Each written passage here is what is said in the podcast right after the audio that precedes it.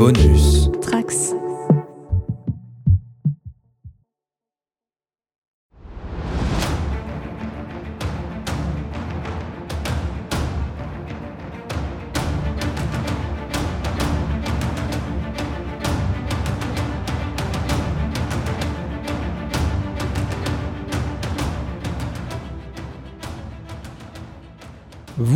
Apprêtez à pénétrer dans ce lieu d'étude et de recueillement, vous pensez peut-être visiter le hall des héros.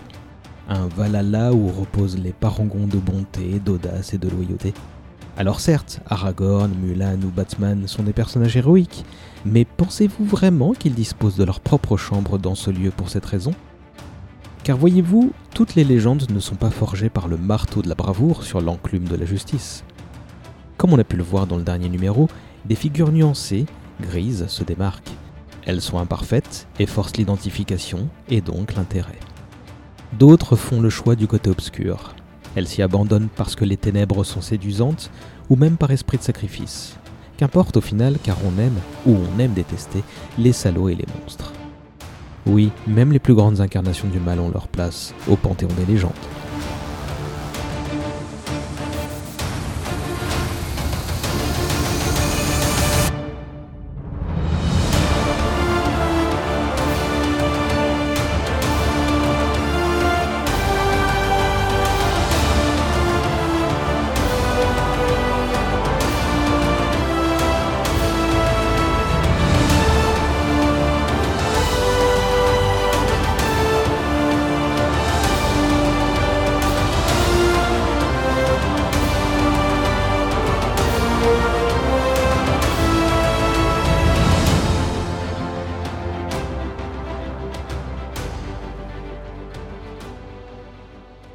Bonsoir chers auditoris, très bonne année à toutes et à tous, soyez les bienvenus au Panthéon des légendes. Cette seconde visite sera nocturne, du moins pour moi et les comparses qui m'accompagnent cette fois-ci. Ensemble, nous allons emprunter un chemin obscur et angoissant pour aller à la rencontre de celui qui a été Vlad l'Empaleur et surnommé le dragon ou encore le fils du diable. J'ai dénommé, bien sûr, Dracula, seigneur de tous les vampires.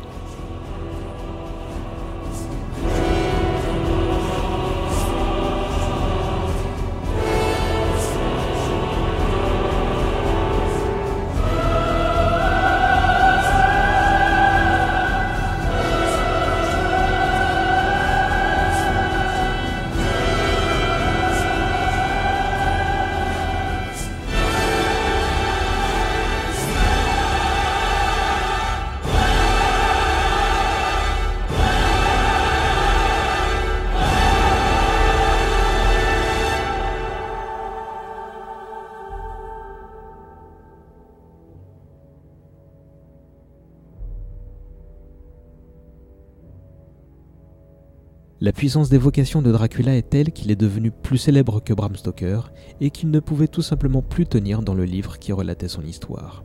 Il s'est émancipé de son médium de naissance pour conquérir toutes les autres formes d'expression artistique.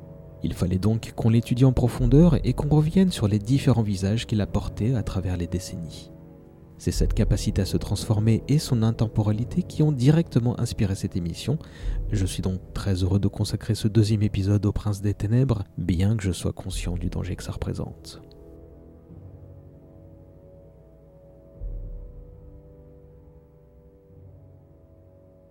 Pour cette émission, il fallait trois pointures du fantastique sous toutes ses formes et de la culture vampirique en particulier.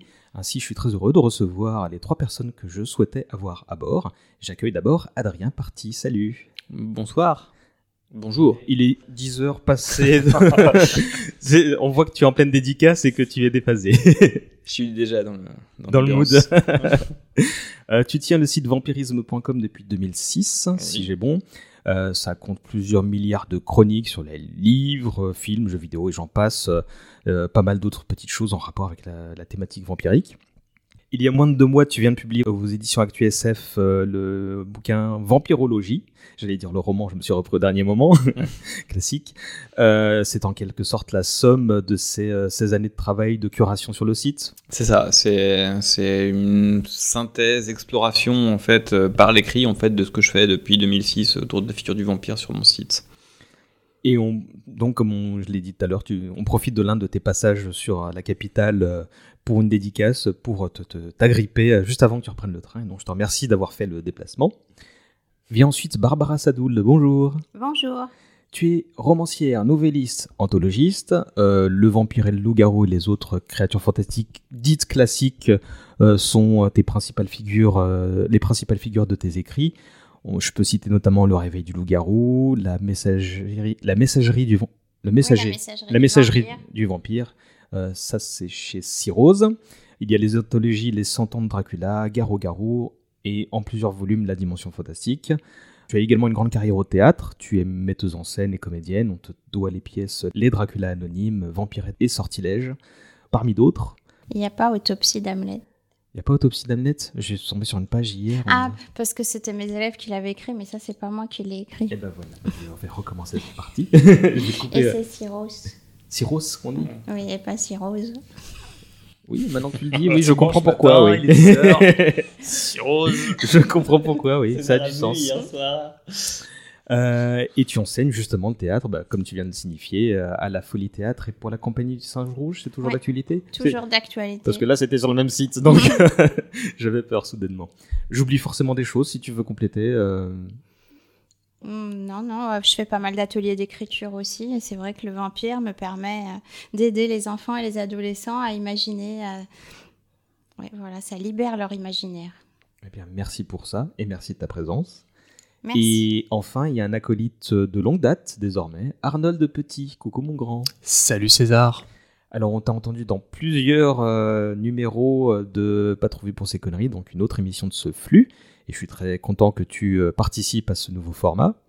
Tu es l'animateur de la chaîne YouTube La Grande Entrée, qui est dédiée à toutes les formes, là aussi, du, du joueur fantastique.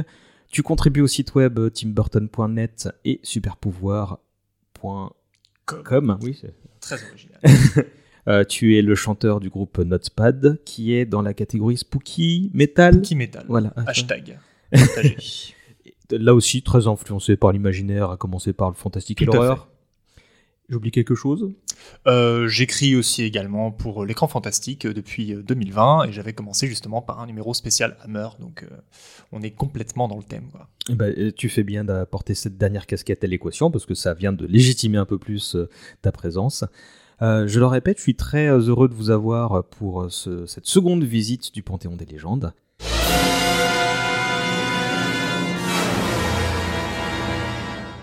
C'est le prince des ténèbres, l'une des plus grandes incarnations du mal que la fiction ait vu naître. Pour autant, ce bon vieux Vlad n'est pas une figure monolithique. Encore heureux, après tout, on parle d'un personnage qui, non content d'être immortel, a connu plusieurs vies et en connaîtra sans doute beaucoup d'autres. Des centaines, sans doute des milliers d'interprétations, de réécritures qui à elles seules répondent à l'unisson et par l'affirmative à la question qu'on posera à la fin de cet épisode, mais on va malgré tout jouer le jeu et tenter de comprendre les raisons de ce succès qui s'annonce éternel. Alors Dracula fait partie des quelques figures qui seront traitées dans cette émission qui mériteraient euh, presque de ne pas avoir de présentation, mais on va la faire quand même. Adrien, quelques mots, c'est qui Dracula? Alors, euh, Dracula, euh, celui qui nous réunit aujourd'hui, du moins, c'est un personnage de fiction, en fait, qui est le personnage titre du roman Dracula de Bram Stoker. c'est l'archétype du vampire aristocrate, euh, même si c'est pas forcément le premier euh, sur, ce, sur cette ligne-là. Euh, Dracula en fait a aussi quelques racines historiques en fait qui font aussi grandement partie en fait de, la diversité en fait d'interprétation du personnage et notamment en termes d'adaptation en fait il y a ce curseur sur le background historique parce que Dracula est en partie inspiré en fait d'un d'un conte roumain du 15e siècle en fait et et euh, du coup, s'explique du coup son bagage historique à ce niveau-là. Après, on pourra en parler, je pense, notamment sur euh, l'existence de ce curseur, euh, est-ce que mmh. c'est réel ou pas. pour moi, c'est important aussi parce que ben, c'est un, c'est l'un des plus importants romans autour de la figure du vampire, dans le sens, c'est presque une synthèse de toutes les fictions publiées sur le sujet avant lui. Et c'est la fiction vampirique en fait qui va la première se faire absorber par le cinéma, qui va lui permettre en fait de, bah, de se réincarner et d'ouvrir les possibles sur d'autres sujets, d'autres types d'incarnations, d'autres euh, gimmicks vampiriques qui ne sont pas forcément présents dans le, dans le roman en fait quoi. Barbara, Arnold, si vous voulez ajouter quelque chose, euh, libre à vous. Pour moi, Dracula, c'est aussi un, un, roman où on a tellement de journaux intimes, de, d'écrits des personnages autour de Dracula, et lui n'a pas la parole, qu'on n'a qu'une envie, c'est de, c'est d'en savoir plus, ce qui sera le cas bien après, surtout dans les années 75 avec Fred Saberhagen. Mais on a envie de connaître ce personnage qui, qui vit aux confins de l'humanité, puisque la Transylvanie, à ce moment-là, c'était le personnage qui venait euh, d'ailleurs et dont euh, on pouvait euh, redouter le pire. Bien dommage, mais c'est toujours dans le fantastique et puis après dans la science-fiction. Alors là, ça va être effectivement des invitations à la tolérance, mais pas encore au 19e siècle. C'est aussi un personnage qui a son importance dans le sens où il est, euh, il est au confluent de, tous les interdits et de toutes les libérations euh, d'une société sous carcan, c'est-à-dire la période victorienne, euh, et qui est aussi peut-être un des premiers, vous me direz si, si c'est un peu tiré par les cheveux, mais qui est aussi un des premiers à être une sorte de, de réflecteur des pensées et de la vie de son auteur, en, réalité, du moins en fantastique. Euh, Bram Stoker étant un personnage, on va en parler, je pense, relativement fascinant, même si très secret à, bien des égards. Et, euh, en ce sens, la créature euh, devient aussi un des premiers monstres auteurs de, la littérature fantastique et de la pop culture de manière générale. Alors c'est parfait parce que vous avez déjà placé des mots-clés qui vont permettre de, de, revenir dessus dans les prochains temps et comme ça, on gagne du temps sur mon conducteur, c'est parfait. Euh, je disais tout à l'heure, il y a assez peu besoin de présenter le personnage. Est-ce qu'on peut néanmoins euh, essayer de faire le portrait robot du Dracula originel pour qu'ensuite on parle des, autres incarnations? Qui veut s'y coller? Donc celui de Bram Stoker, est-ce que c'est celui de qu'on connaît via Bela Lugosi, Christopher Lee, ou est-ce que c'était un peu différent euh? Alors toutes les adaptations du roman sont différentes, toutes les adaptations font d'une manière ou d'une autre un pas de côté vis-à-vis du roman. Donc euh, c'est vraiment, euh, enfin, la première, le, la matière première en fait quoi. C'est le, texte de départ, c'est euh, comme le soulignait Barbara, il y a plein de choses au niveau de la construction du roman et de ce qu'il peut dire de la vie euh, de, de, son auteur. Euh, le, fait que le livre soit composé en fait d'une somme d'extraits de, journaux intimes, d'enregistrements sur cylindre aussi, c'est ça qui est très intéressant aussi, c'est le fait que la modernité de l'époque, d'un point de vue technologique, s'invite dans le roman en fait, notamment par le fait que Jack Seward en fait enregistre en fait sur cylindre de cire en fait ses interventions. Euh, c'est aussi en fait quelque part un il y a des élans vers le théâtre dans ce roman-là qui sont indéniables, notamment bah, parce que la manière dont c'est pensé, déjà je pense, le fait que chaque personnage finalement prenne la parole successivement, il y a déjà une espèce d'ADN qui rend presque facile l'adaptation sur scène du texte, ce qui a été le cas quand même relativement tôt. Euh, il y a plein de choses fabuleuse en fait autour de ce texte, mais en effet les adaptations dès la première en fait dès le Nosferatu qui, qui est le premier film en fait qui va adapter euh, le roman et qui ne dit pas son nom pour des problématiques légales. Euh, dès, cette première adaptation, les pas de côté sont très très nombreux avec, euh, bah, avec le texte de base. Tu parlais du premier Dracula officiel, le Dracula de Todd Browning. En fait, c'est plus une adaptation de la pièce de théâtre de Dean et Balderstone en fait qui est la première adaptation officielle mmh. du roman pour le théâtre qu'une adaptation du roman notamment parce qu'il y a cette, ces problématiques d'adaptation à la scène qui demandent en fait peut-être de, simplifier tout ce qui est unité de temps, de lieu et d'espace. Euh, il y a beaucoup de, scènes qui se déroulent au même endroit, euh, on rassemble certains personnages, on en supprime d'autres. C'est un peu le, quelque chose de, constant dans les adaptations de Dracula, c'est cette capacité en fait qu'ont les, euh, les, gens qui vont s'emparer du livre à supprimer des personnages, à les fusionner. Est-ce que d'ailleurs l'arrivée, tu... ça fait longtemps que j'ai pas lu le, roman en soi, j'en garde un souvenir très, j'en gardais un souvenir très euh, spontané. Est-ce que justement le fait que Dracula, au moment où il arrive à Londres, ne marque pas la multiplication des points de vue et la multiplication des, euh, des, outils technologiques qui sont utilisés pour raconter l'histoire, c'est-à-dire le, gramophone, euh, euh, les extraits de journaux intimes qui ne sont pas ceux de, de Jonathan Harker, les, les, articles de presse. Est-ce que c'est pas lui quelque part qui vampirise un petit peu, ce, enfin qui, qui, qui, amène sans vampiriser, mais qui, qui amène une, un nouveau point de vue et des nouvelles possibilités de communication, un peu de la même manière que la pièce de Balderston s'est exportée à Broadway en fait, euh, dans, dans les années, je sais plus, euh, je sais plus quelles sont les années où ça a été porté à, à, New York et à Broadway. Bah, c'est euh, c'est juste avant le, hein. le, film en fait. Hein. Le voilà, film est en 31 et Lugosi est déjà sur les planches. Ouais, Est-ce que d'une certaine manière, quand Dracula voyage, il n'amène pas d'autres possibilités je trouve ça assez intéressant, amusant de, constater ça. Mais... Je sais pas s'il amène d'autres possibilités, mais dans le film de Coppola, en tout cas, on voit vraiment ce que tu es en train de dire, mm. puisqu'on voit les débuts du cinéma. Et ça, c'est une nouveauté par rapport au roman. Mm. Et c'est, je trouve, l'un des plus beaux passages aussi euh, du film mm. où on le voit découvrir euh, le cinéma et puis là, il se transforme en dandy euh, londonien. S'il n'est plus du tout le personnage qu'on peut voir dans le, ni dans le roman, ni dans le début du film. Et puis tout le passage avec le loup échappé du, du zoo. Euh, si on reprend, je pense que tu nous demandais les caractéristiques du vampire. Tout à fait, bah, parfait. J'allais vous réorienter dessus, sachant que votre exploration là est très, très bien. Si je peux vous demander les caractéristiques physiques et euh, psychologiques, comportementales de, de, de, de, ce Dracula en particulier, de l'originel bah, c'est un personnage individualiste, on l'a comparé, comparé à un donjon euh, faustien.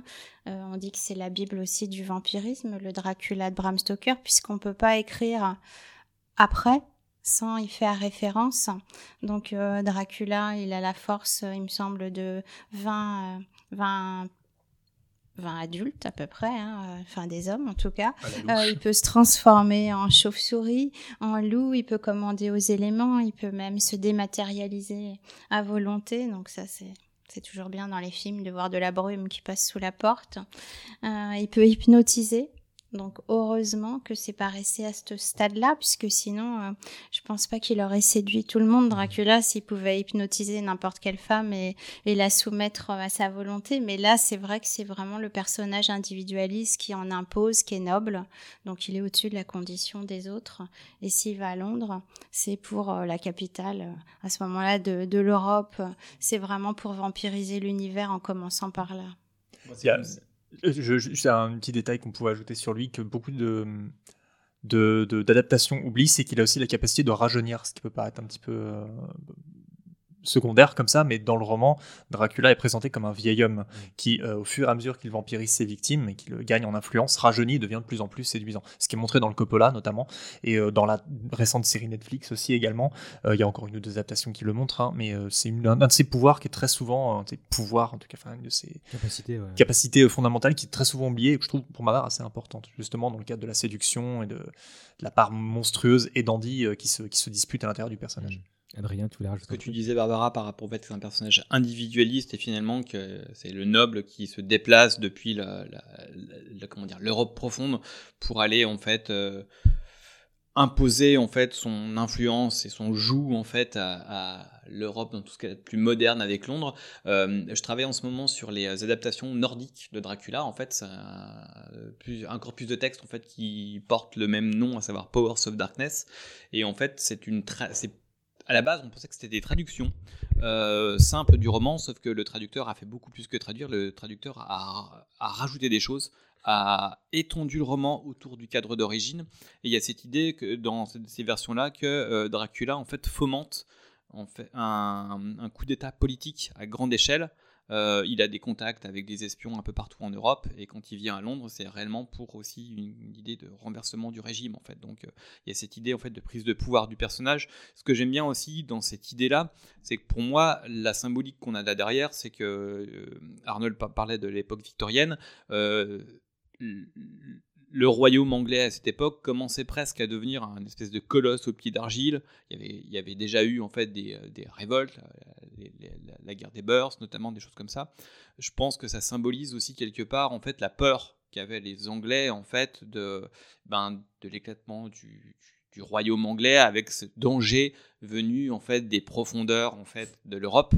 Euh, je trouve ça je trouve que c'est une analyse qui est relativement intéressante avec cette idée justement du personnage qui part euh, de, son, de son pays sauvage, très exotique, très coupé du monde en fait, et qui vient envahir et pervertir la société. Euh, déjà le grand remplacement à l'époque euh, la perversion de la société victorienne et ce qu'on trouve très bien dans le Nosferatu de Murnau avec cette idée justement que le vampire en fait est lié aux épidémies en fait le côté épidémique du vampire qui étend son influence. Après, il l'étend pas de la même façon dans Dracula que dans Nosferatu, où cette, influence est beaucoup plus macabre et elle s'apparente beaucoup plus à une maladie que dans le texte d'origine.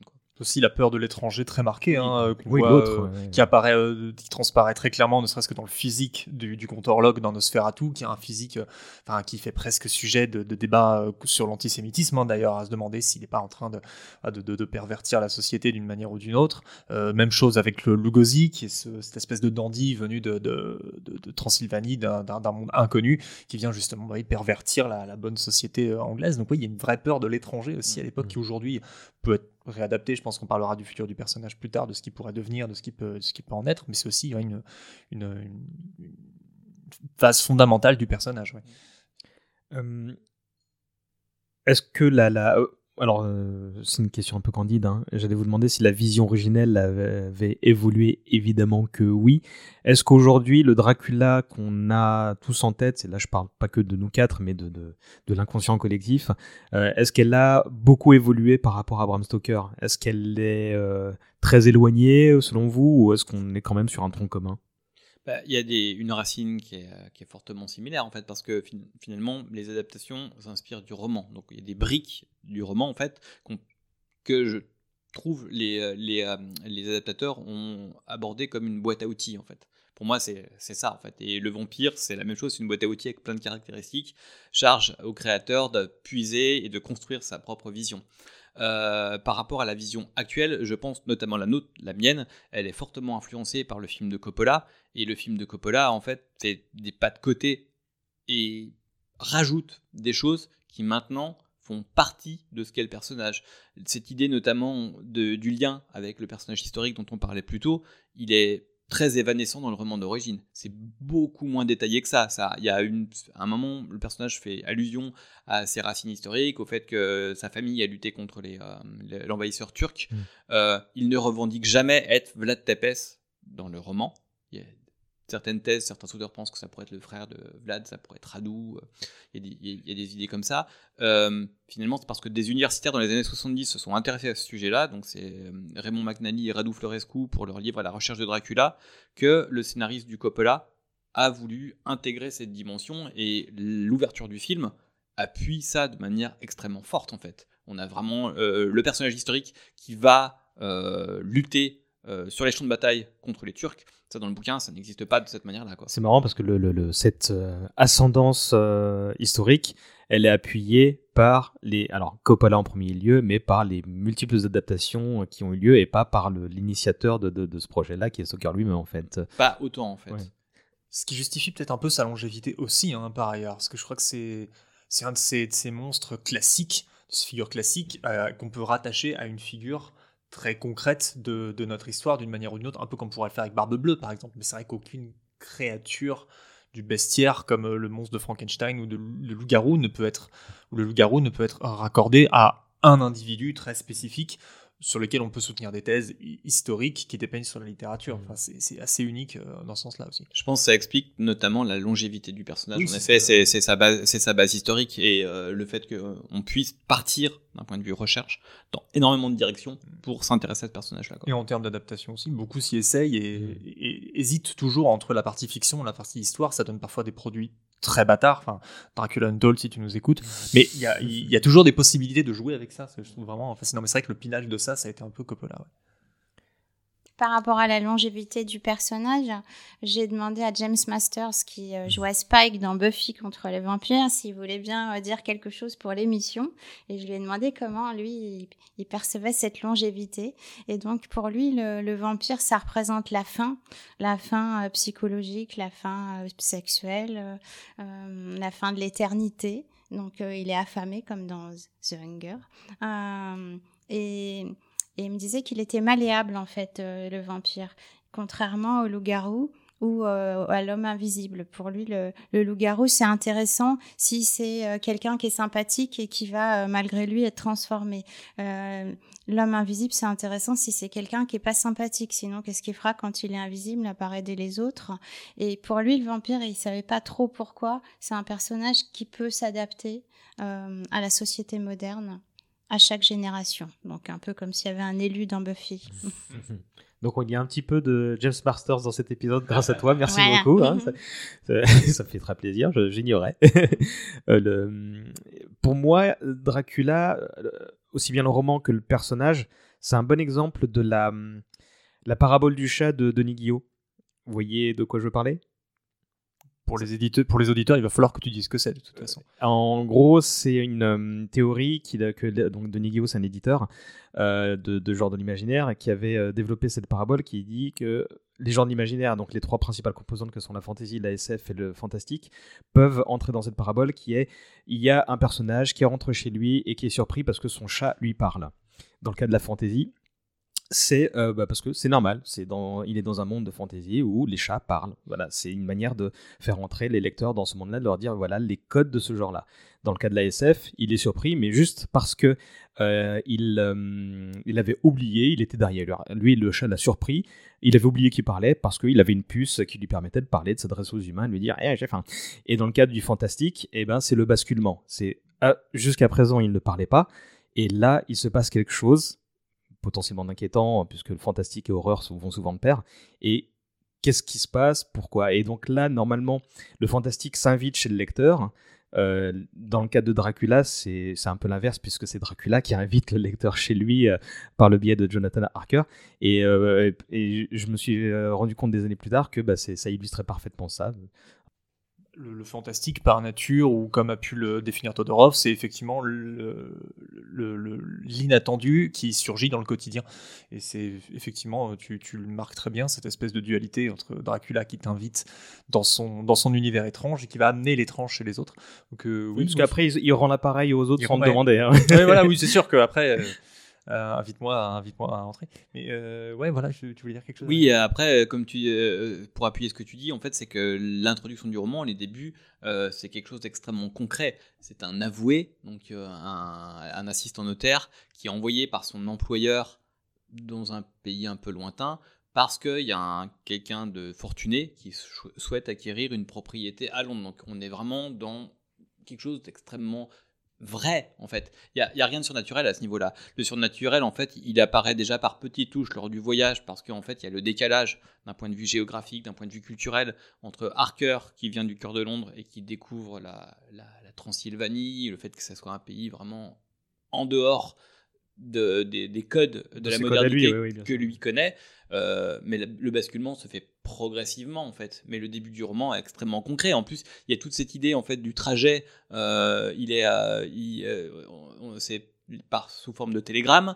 Euh, il prend le train, après il prend la calèche. On sait que Bram Stoker a utilisé le Baedeker en fait pour pour gérer son, ses trajets. Donc c'était les guides de voyage de l'époque avec tout ce qu'on appelle les timetables en fait, les, les, les- les horaires des trains et ainsi de suite. Donc on est vraiment dans, dans une espèce de réalité, une modernité absolue jusqu'à ce basculement en fait qui se fait à un moment. Mhm. Il y a un truc très drôle là-dessus, c'est dans Nosferatu, c'est que hum, le film, euh, la version française est connue parce qu'il y a un moment, il y a un carton euh, qui s'intercale en fait, euh, qui explicite que Jonathan Harker, après avoir passé le pont, se retrouve face Dans au ton fond. micro, Aurélien. Euh, tente pas trop la tête. Après, à- comment dire, après avoir passé le pont, on se retrouve face aux fantômes. Euh, ça a enthousiasmé les surréalistes en fait qui ont vu vraiment le, le moment du basculement.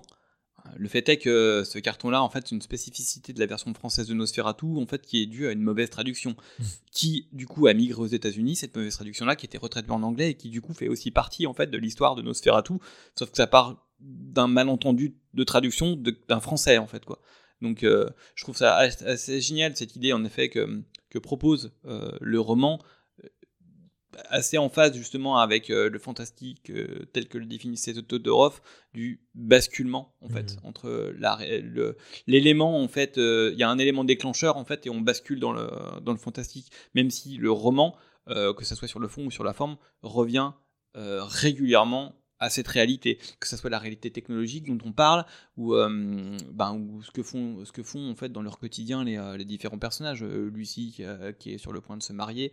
Dans les adaptations nordiques, ça va presque encore plus loin parce que l'auteur rajoute des choses qui se déroulent autour, notamment. par l'auteur, tu parles du traducteur, du coup. Le traducteur, ouais. Le, le, la veille, en fait, de la tempête où le Déméter s'échoue, en fait, à Whitby, euh, le traducteur, là, rajoute un truc. Il fait beau, alors les gens en profitent, ils vont se promener sur la plage, ils regardent des trucs, ils vont jouer avec leurs enfants. Il y a plein de trucs qui sont rajoutés comme ça, en fait, qui étendent et qui rajoutent en termes d'ambiance et qui permettent, je trouve, peut-être plus que dans le roman d'origine, de, de jouer les montagnes russes entre des moments d'accalmie et les moments où euh, le surnaturel et le fantastique sont à leur climax. Hmm. Tu, tu, Si euh, tu l'as évoqué tout à l'heure, Arnold, on va devoir parler un peu du, géniteur de, de, Dracula, donc à savoir Abraham Stoker. Euh, il faut qu'on revienne un tout petit peu sur lui. Qui veut se charger de présenter ce, ce monsieur?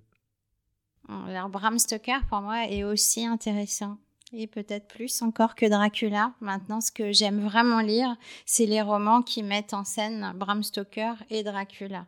Et dans mes pièces de théâtre, enfin en tout cas pour adultes, euh, les deux sont réunis. Euh, donc Bram Stoker, il est malade pendant des années, euh, donc il, est toujours chez lui. Sa mère est une féministe avant la date et c'est un personnage très fort sa mère pour lui, euh, qui va lui lire des tas de légendes, qui va lui parler aussi des épidémies, qui va euh, lui lire des légendes assez sans doute atroces. Euh, et c'est tout son imaginaire. Enfin, on peut imaginer un enfant qui est toujours à la maison, qui habite face à la mer, qui, qui voit un parc. Moi, j'avais repris ça dans une histoire pour enfants. Il doit avoir qu'une envie, c'est de sortir. Et puis, mystérieusement, il va guérir. Et il va même être appelé le géant à Barberousse quand il fera ses études plus tard. Son père, euh, lui, veut absolument qu'il soit comme lui dans l'administration, donc euh, ils habitent à Dublin. Et euh, Bram Stoker accepte, même si il commence à écrire aussi. Donc, comme il écrit, il fait partie de la société où ils ont des salons littéraires. Donc, il a, il a pu écouter des tas d'histoires déjà. Ils sont amis avec la famille d'Oscar Wilde. Et puis, son père a la bonne idée de l'emmener au théâtre. Et il voit le comédien shakespearien Henry Irving et là, il tombe en extase devant lui. Je ne sais pas jusqu'à quel point. Mais en tout cas, il écrit des tas d'articles euh, jusqu'au point où ce, euh, bah, cet acteur shakespearien, quand il revient de Londres, il va vouloir rencontrer Bram Stoker et il va euh, lui proposer d'être administrateur de théâtre au Lyceum Theatre à Londres. Bram Stoker se marie avant avec Florence, qui a été aussi la petite amie d'Oscar Wilde. Alors je le dis. J'ignorais ça. je le dis comme ça parce que dans ma pièce, en fait, euh, ils sont, euh, ils sont assez fâchés à cause de ça. Euh, et, et moi, j'aime beaucoup le roman Le bal des ombres de Joseph O'Connor. J'ai même, j'étais désespérée quand j'ai fini de le lire et je me suis endormie, je me rappelle, et j'ai rêvé que Bram Stoker me donnait la main et me faisait visiter Londres du 19e siècle. Dans ce roman, on voit vraiment comment il écrit, comment il y a toute cette, euh, cette ambiance littéraire, alors aussi bien avec Henry Irving, qui lui est acteur shakespearien, avec euh, euh, une autre comédienne, c'est Helen Terry. Oui. Euh, qui est la Sarah Bernard de Londres, et toute cette émulsion pour euh, créer des pièces, pour partir en tournée, puisque Bram Stoker, il va pas seulement l'administrer euh, ben, au niveau des comptes, il va s'occuper aussi des décors, des tournées, et il pourra écrire que pendant les vacances. Donc évidemment, il met un certain temps à écrire, mais tous ces lieux où il est allé vont pouvoir ben, être en toile de fond de Dracula. Donc tu parlais, Adrien, de Whitby.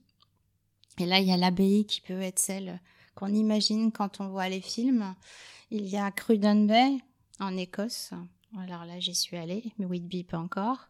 Et là, il y a un château aussi qui vraiment a pu, euh, parce qu'il a jamais vu le château en Transylvanie. Il a travaillé à partir de cartes euh, bah, de toutes les personnes qu'il a rencontrées aussi, euh, l'orientaliste Arminius van Berim, je pense qu'Adrien sera plus fort que moi là pour expliquer tout. Enfin, toutes les personnes qui rencontrent et Irving, qui peut représenter euh, le Dracula autoritaire, euh, séducteur aussi, et cette émulsion pour créer ensemble. En fait, on sent ça dans le bal des vampires, et puis avec le descendant de Bram Stoker, Dacre Stoker, on a euh, Dracul que moi j'aime beaucoup. On voit Bram Stoker qui est enfermé dans une tour, il est vraiment pas bien du tout on entend une voix, sans doute Dracula, on ne sait pas s'il va y passer, et il décide d'écrire tout. de, voilà. Et on voit donc les origines de Dracula. Et j'aime bien hein, quand tout se mélange.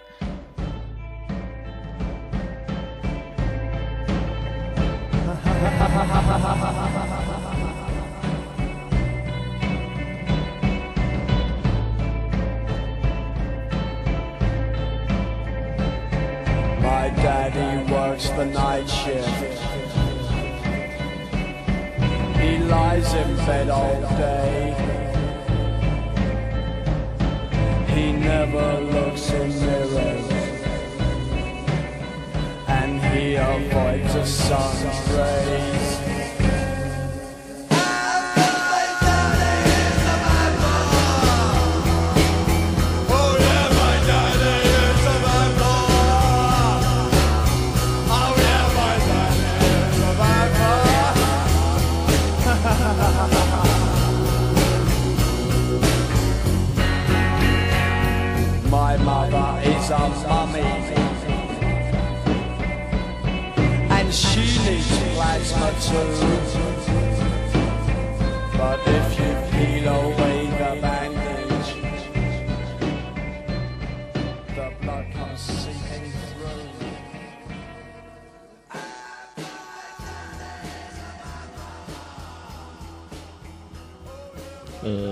Revenir un peu plus tard sur les, bah, apocryphes, les, romans euh, qui réinterprètent Dracula euh, tout à l'heure. Euh, vous voulez rajouter quelque chose sur Bram Oui, Adrien. un truc que j'aime beaucoup, justement, ce que souligne Barbara, en fait, cette espèce de, double dimension de l'auteur. D'un côté, en fait, il y a cette personnalité extrêmement réaliste, extrêmement organisée, en fait. Ben, il était clair à un assez haut niveau. Il a écrit un- son premier ouvrage, en fait, c'est un guide pour les clercs euh, de l'administration euh, irlandaise, en fait, qui a fait, euh, enfin, qui est resté en fait le livre, le guide de autorité euh, pendant des décennies, même après sa mort en fait quoi. Donc c'est quelqu'un d'extrêmement organisé, d'extrêmement concret, ben, qui gère les finances en fait d'un théâtre, qui gère aussi toute la partie logistique et pour avoir géré des- de l'événement, je sais que la, la gestion logistique d'un événement c'est un truc, enfin faut rationaliser à mort. Et à côté de ça, il y a euh, cette idée d'un enfant qui a vécu 7 à 8 ans allongé, qui a baigné, comme le disait Barbara, dans les légendes euh, que lui racontait sa mère ou dans l'expérience qu'elle a, elle, des, de l'épi- des émi- épidémies de choléra. Ça, Nounou, a priori, aussi, euh, faisait aussi partie des, des gens qui lui donnaient des récits. Donc il y a cette personnalité extrêmement réaliste, extrêmement, concrète d'un côté, et de l'autre, ben, il y a l'homme des arts, du théâtre, et qui est passionné par le surnaturel, parce qu'on parle beaucoup de Dracula, mais il y a d'autres textes de Bram Stoker, en fait. Et tous s'imprègnent, le repère du ver blanc, des textes comme ça, en fait, du- d'une vision du surnaturel, de l'aventure, du mystérieux, en fait, qui, presque, qui est presque en opposition avec, le, je trouve, le personnage euh, extrêmement réaliste, Mhm. euh, qui bosse pour l'administration, enfin, c'est... euh, C'est vrai qu'il y a une sacrée dichotomie là Mm. pour le coup. Le... il, purge, enfin, avec euh, Dracula, t'as raison qu'il y a tout un corpus, mais c'est vrai que c'est avec Dracula qui purge le plus de choses de son quotidien, parce que c'est un mec qui vit effectivement beaucoup dans l'ombre de son employeur, de Henry Irving, et qui, euh, étrangement, apparemment, qui, qui crée, qui a créé ce personnage euh, séducteur qui, euh, qui emmène les femmes contre leur gré, et qui, est devenu cette espèce d'archétype de séduction, alors qu'à côté de ça, euh, Bram Stoker n'était pas spécialement un grand séducteur, c'était euh, peut-être même plus un produit de son époque que- qu'autre chose. De ce qu'on en sait, tu me corriges si je me trompe, mais c'était aussi quelqu'un qui n'avait pas forcément un attrait pour le sexe très prononcé. De ce qu'on en sait, il me semble que les rapports avec sa femme étaient relativement limités et qu'il euh, il meurt, euh, il meurt de syphilis aussi, hein, il, me, il me semble. Enfin, ça- la chose n'est pas jamais été vraiment... Ça n'a jamais été très clair, mais c'est une des théories qui, qui, qui circulent sur lui, qu'apparemment bah, il meurt à nouveau alité, euh, de- doté d'une maladie, euh, de la maladie honteuse, quoi.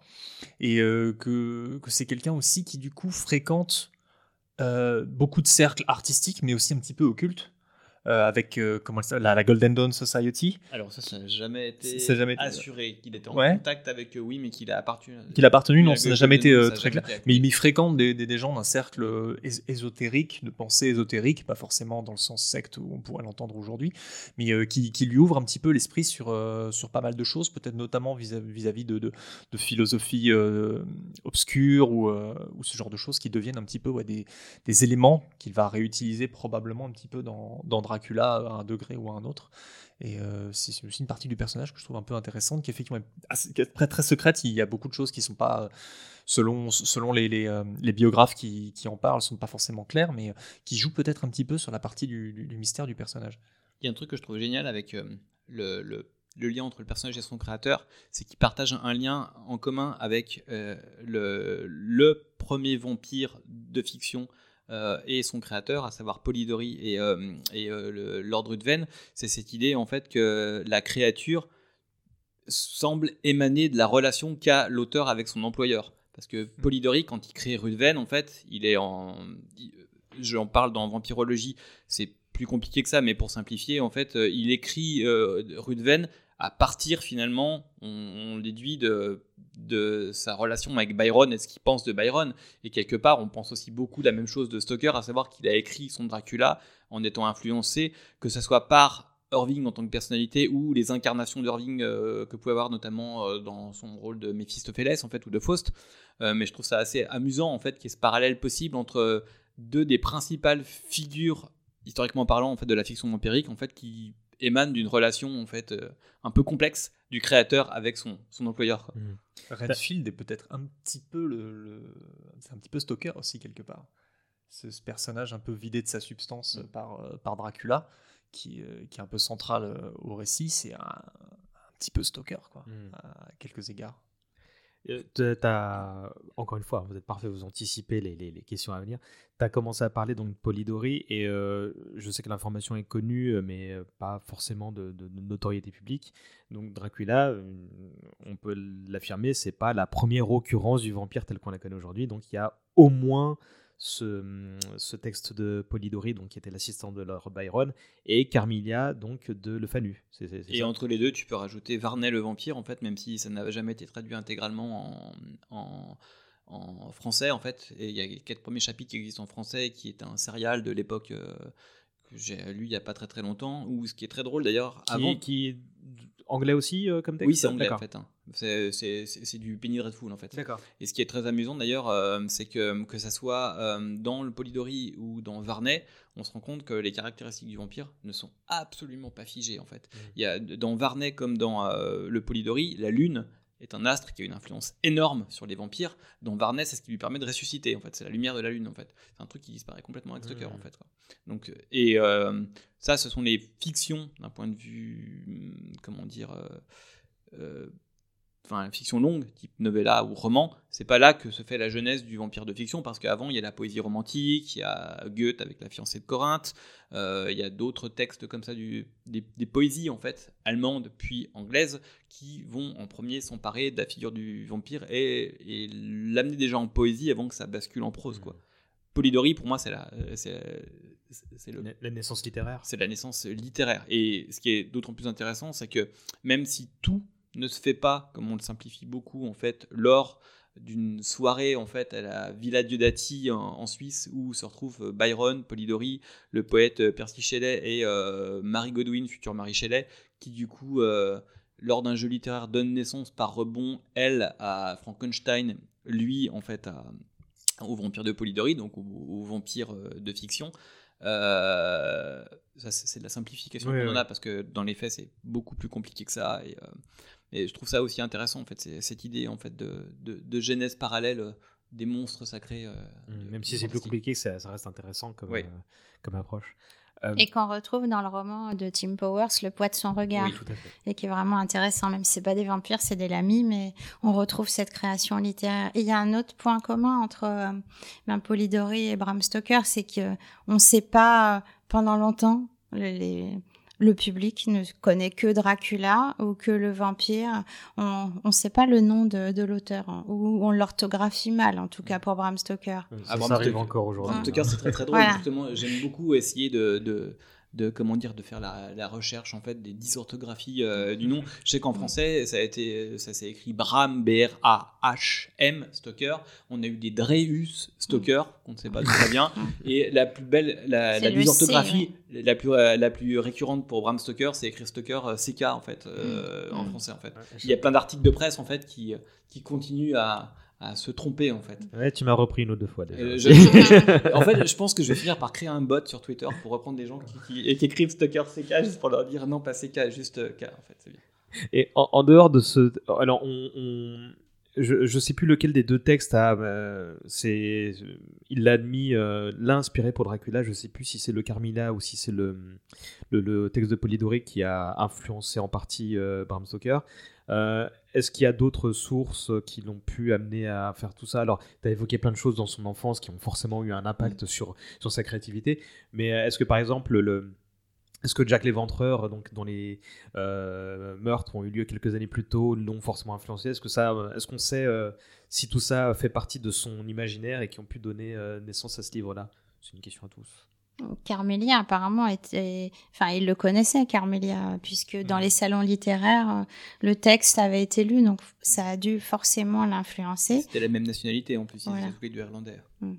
Et euh, les meurtres euh, commis par Jack l'Éventreur, et puis il pouvait pas échapper euh, bah, à tous les articles de journaux et puis à la peur euh, londonienne. Mhm. Donc oui, ça l'a forcément inspiré aussi. Ôte-moi d'un doute, euh, il y avait un court récit très court qui s'appelle, euh, alors je sais plus si c'est le, le Seigneur des Carpates ou le Cavalier des Carpates. Euh, je me rappelle. Le, le petit livre de Karl von Waxheim. Voilà, euh, absolument. ouais. Je, je, je préfère pas écorcher le nom. Qui, qui, le qui, du- qui ferait partie de, de, de, de courtes influences assez méconnues qui auraient pu in- influer sur, euh, sur l'écriture de, de Dracula. Mais je, je l'ai lu il y a tellement longtemps que je saurais pas me rappeler à quel point il pourrait y avoir une incidence dessus. Alors, euh, j'ai mis un- En fait, euh, il y a plusieurs textes comme ça qui sont connus pour avoir servi de modèle, voire de source d'inspiration, voire avoir été plagiés par Stoker. Il y a aussi un texte euh, français qui s'appelle La capitaine vampire de Marie Nizet. En fait, Euh, le Karl von Waxheim, il y a un truc qui me fait douter fortement, c'est que de ce que j'ai cru voir, le texte n'existait pas autrement qu'en langue allemande à l'époque de Stoker. Donc, euh, sauf si Stoker lisait couramment l'allemand, ce qui est pas complètement possible en fait. hein. Il a quand même fait des études euh, à Trinity College, donc je pense qu'il était quand même relativement cultivé. Euh, J'ai quand même quelques doutes que ça puisse avoir été le cas en fait. Donc, euh, donc oui, euh, il y a plein de textes comme ça qui sont supposés avoir servi en fait euh, d'influence, d'avoir baigné l'écriture de, de Stoker. Le peu qu'on sait en fait de la jeunesse du texte, déjà on sait qu'elle a mis 10 ans. En fait, il commence de travailler sur le bouquin en 1890, il est publié en 1897. Euh, comme le disait Barbara, en fait, c'est compliqué pour lui d'écrire parce qu'il a un rythme de travail euh, effréné, donc il écrit que pendant les vacances, donc euh, à Whitby ou, à- ou à Cruden Bay. Donc c'est, il avance très euh, par, Par à coup, par- par à coup. par à coup, en fait. Euh, Il y a des choses sur lesquelles il revient. Typiquement, euh, le livre n'était pas censé s'appeler Dracula, c'était censé s'appeler le Conte vampire en fait initialement, et euh, c'est quand justement ce que dit la légende, quand Arminius Vambéry, qui est un orientaliste espion qui fréquentait le, le Beastie Club, j'expliquerai ce que c'est juste après, euh, lui a soufflé l'idée. Il a pu aussi trouver le nom en fait dans des textes qu'il lisait à l'époque, euh, ben, notamment euh, de, le texte de Wilkinson en fait sur les loups-garous en fait. euh, donc il y, a des choses en fait qui, qui imprègnent en fait et qui collectent au fur et à mesure. Il fait énormément de recherches, ça on le sait. Il y a pas très longtemps en fait ils ont réussi à, à- la bibliothèque à Londres où il faisait ses recherches, ils se sont rendus compte en fait que les, les livres qu'il avait empruntés en fait étaient annotés de sa main en fait. Donc les annotations, ils les ont directement sur les bouquins en fait quoi. Donc du coup, c'est c'est horrible. Enfin, je pense que j'ai beaucoup d'amis bi- bibliothécaires qui ont trouvé ça absolument horrible que qu'un tiers puisse annoter les bouquins que tu empruntes à la Mais bibliothèque. beaucoup d'amis historiens qui sont là, ouais c'est du pain béni en fait. Donc euh, ce qui est génial aussi, c'est qu'on on possède les notes d'écriture du bouquin en fait. Les notes existent, elles sont publiées en fait. Il existe des, un cor- des corpus en fait détaillés, annotés des notes qui permettent justement de, de voir la genèse parmi les, euh, les, les notes qu'avait Stoker. Le manuscrit, le premier tapuscrit original existe encore en fait. Il a longtemps été le propriétaire de Paul Allen de Microsoft. Je sais que ça fait partie des choses qui sont euh, en, en cours de. euh, il est décédé il y a quelques années et euh, je sais qu'il y a certaines de ses œuvres. Il est possesseur de beaucoup d'œuvres picturales qui ont été sont en train d'être mises sur le marché. Donc il est possible que le manuscrit en fait finisse aussi à nouveau par être mis en ligne sur le marché. D'across Stoker, il y a eu accès pour écrire son, son Dracul. Le lycée, le Lyon Beefsteak, le Lyon Club. C'est- un lapsus personnel. Le Beefsteak Club, en fait, c'est un club littéraire, culturel, euh, qui émanait du lycéum théâtre où travaillait Bram Stoker. Et c'est lui et Henry Irving qui ont eu l'idée de ressusciter euh, cet endroit, en fait, dédi- plutôt dédié aux gentlemen, de manière à, se rencontrer, à Mhm. parler culture, art et ainsi de suite, qui existait déjà dans le lycéum longtemps auparavant et qu'ils ont voulu remettre au goût du jour. Et on sait que euh, Arminius Banvieri, dont je parlais, qui est un orientaliste célèbre en fait, qui était espion, euh, a fréquenté au moins par deux fois euh, le, le, le lycéum et qu'il a rencontré Stoker. Ce qui est très intéressant pour appréhender en fait toutes ces rencontres là, c'est aussi de lire les autres textes de Stoker, notamment en fait la biographie qu'il a faite de son employeur Henry Irving, donc Personal Reminiscence of Henry Irving, où il se livre sur son employeur, mais où il dit des choses aussi ponctuellement sur lui, Hmm. sur euh, qui il a fréquenté, et vu que euh, tout est daté, ça permet de recaler des choses. J'aime beaucoup justement essayer de creuser par la bande, parce que des fois on fait des découvertes fabuleuses. Le Polidori dont on parlait, en fait, le, le vampire, l'histoire veut que le texte a été écrit euh, lors de cet épisode de la Villa fait, pas tout à fait vrai, c'est pas tout à fait vrai. Polidori a écrit un autre texte ce soir-là, qui est un- une pièce qui s'appelle Cagetane, et en fait, quand tu regardes le, le- la préface de ces textes-là, l'auteur s'ouvre Hmm. ouvre la, réalité sur ce qui s'est passé, donc donne de sa version, parce que entre les différents intervenants, je sais que dans, dans, les, dans les, euh, le journal de euh, Marie Shelley, c'est pas dit tout à fait de la même manière, mais on, on sait que euh, Polidori n'a pas écrit tout de suite le, le vampire, et c'est après s'être séparé de Byron, euh, il a eu l'occasion à un moment, une, une aristocrate lui a dit que, enfin, lui avait fait un, un pack-up, en fait capable d'écrire un texte sur le sujet à partir des notes laissées par Byron. C'est là que Polidori Hmm. écrit le texte. Donc, Le, le euh, travail d'enquêteur dans. Oui, et c'est ça, que je trouve passionnant. Et justement, le fait d'avoir les, les notes de Stoker, d'avoir le tapuscrit, d'avoir les, les premières ébauches de théâtrales qu'il avait fait, notamment parce que pour protéger euh, le texte à sa sortie, il avait organisé une lecture publique. D'accord. L'idée étant à l'époque, par ce biais, ce qui permettait la loi, de protéger les droits. Et c'est ça qui est intéressant aussi, et aussi, aussi ça, on, on- on parle beaucoup par rapport à Nosferatu et la querelle légale. Euh, c'est, je pense en effet que c'est, euh, c'est difficile à croire que Stoker n'ait pas eu en tête les, euh, de protéger son texte, parce Lui que était un homme de loi. en fait. pragmatique, ouais, il, ouais, était homme de loi, et le simple fait qu'à la sortie du Dracula, il ait pensé à faire une lecture publique de manière à en protéger d'une certaine façon les droits, laisse quand même à penser qu'il était quand même pas complètement à l'ouest sur ces Hmm. sujets-là. Et ce qui était, enfin moi j'avais trouvé ça à la fois drôle et terrible pour lui, c'est que quand il a fait sa lecture publique, je crois que ça durait trois heures et demie, et que Irving a dit euh, que c'était awful, donc vraiment affreux, il s'est un peu trop reconnu dedans, donc il n'a pas pu continuer au lycéum Theater.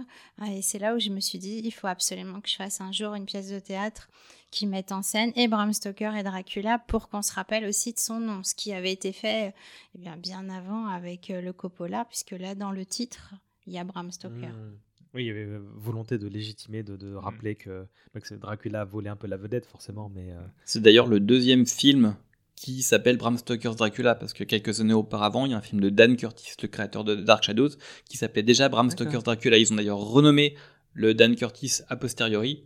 euh, il pour était le... fidèle celui-là euh? Alors celui-ci, il est fidèle. Rapidement. Il, il est fidèle aussi beaucoup à, à l'œuvre euh, élargie de Dan Curtis parce que et du coup Coppola va aussi s'en emparer. L'idée que Mina puisse être la réincarnation en fait de l'amour euh, défunte de, Ça de- vient de là Ça vient de là et ça vient de Dark Shadows. D'accord. Donc le, de- le Dracula tel qu'on le connaît aujourd'hui, c'est une émanation de, de Dark Shadows. ça. Et dans ce Dracula-là, il y a aussi beaucoup de mise en lumière du personnage historique, parce qu'il y a un Mhm. moment, je crois qu'il est devant une immense toile de lui-même euh, quand il était vivant. euh, Il y, a- il y a des connexions avec d'autres supports, hein, parce que l'acteur qui joue euh, Dracula dans dans Curtis, c'est Jack Palance, qui a servi euh, d'inspiration graphique pour euh, Tomb of Dracula, euh, le comics en fait. Donc, ben. et, les, les connotations, les, les, les- la toile, L'arbre, est. la toile, est, elle est, elle est inter- infinie en fait. C'est pour ça que j'ai pu écrire ces 150 pages pour le sujet et je pense que je pourrais encore en écrire quoi. Ouais, les petites touches de, de romantisme du personnage, c'est vrai que c'est une des premières occurrences où il apparaît vraiment comme ça, euh, torturé de sa condition. Justement, je vais vous orienter sur ce sujet-là un peu plus tard. euh, donc, je me permets de, de- de vous couper, mais pour vous re- retendre la parole à ce sujet euh, tout à l'heure. Euh, Barbara, tu as dit tout à l'heure que, Dracula avait volé la vedette à, à Bram Stoker, et donc c'était une de tes missions de, le remettre en place pour qu'on ne l'oublie pas, et il y a eu d'autres euh, initiatives euh, du genre. Mais on a longtemps dit que euh, Dracula avait commencé à remporter le succès via ses adaptations, à commencer par les adaptations théâtrales. Mais dans l'entretien qui est publié dans ton bouquin, euh, euh, Adrien, avec Dacre Stoker, tu as factuellement des, des, Enfin, c'est factuellement faux. Il y a eu quand même un, un certain nombre de critiques élogieuses sur le roman. Oui, oui, bah, le, roman a eu des critiques religieuses à sa sortie. Dacre Stoker euh, le rappelle. Euh, on sait historiquement que sa mère lui avait envoyé un courrier pour lui dire que c'était la plus belle chose qu'il avait jamais écrit.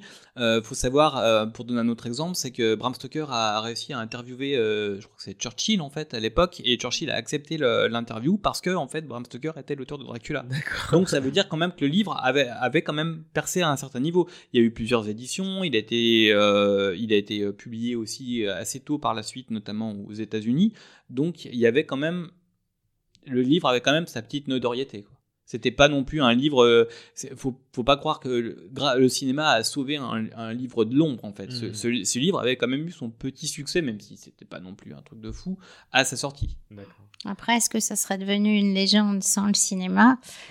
Ça, c'est moins sûr. Sans doute pas. D'autant que le cinéma a ajouté des touches. Euh, là, je renvoie à ce que tu as écrit euh, euh, dans Nosferatu, justement. C'est pas, c'est pas dans Dracula que la lumière tue le, vampire, puisque Dracula, il peut sortir, il perd juste sa force dans le Bram Stoker, alors que dans Nosferatu, et puis les crocs aussi qui poussent, c'est, c'est plus dans le cinéma. Mmh. Oui.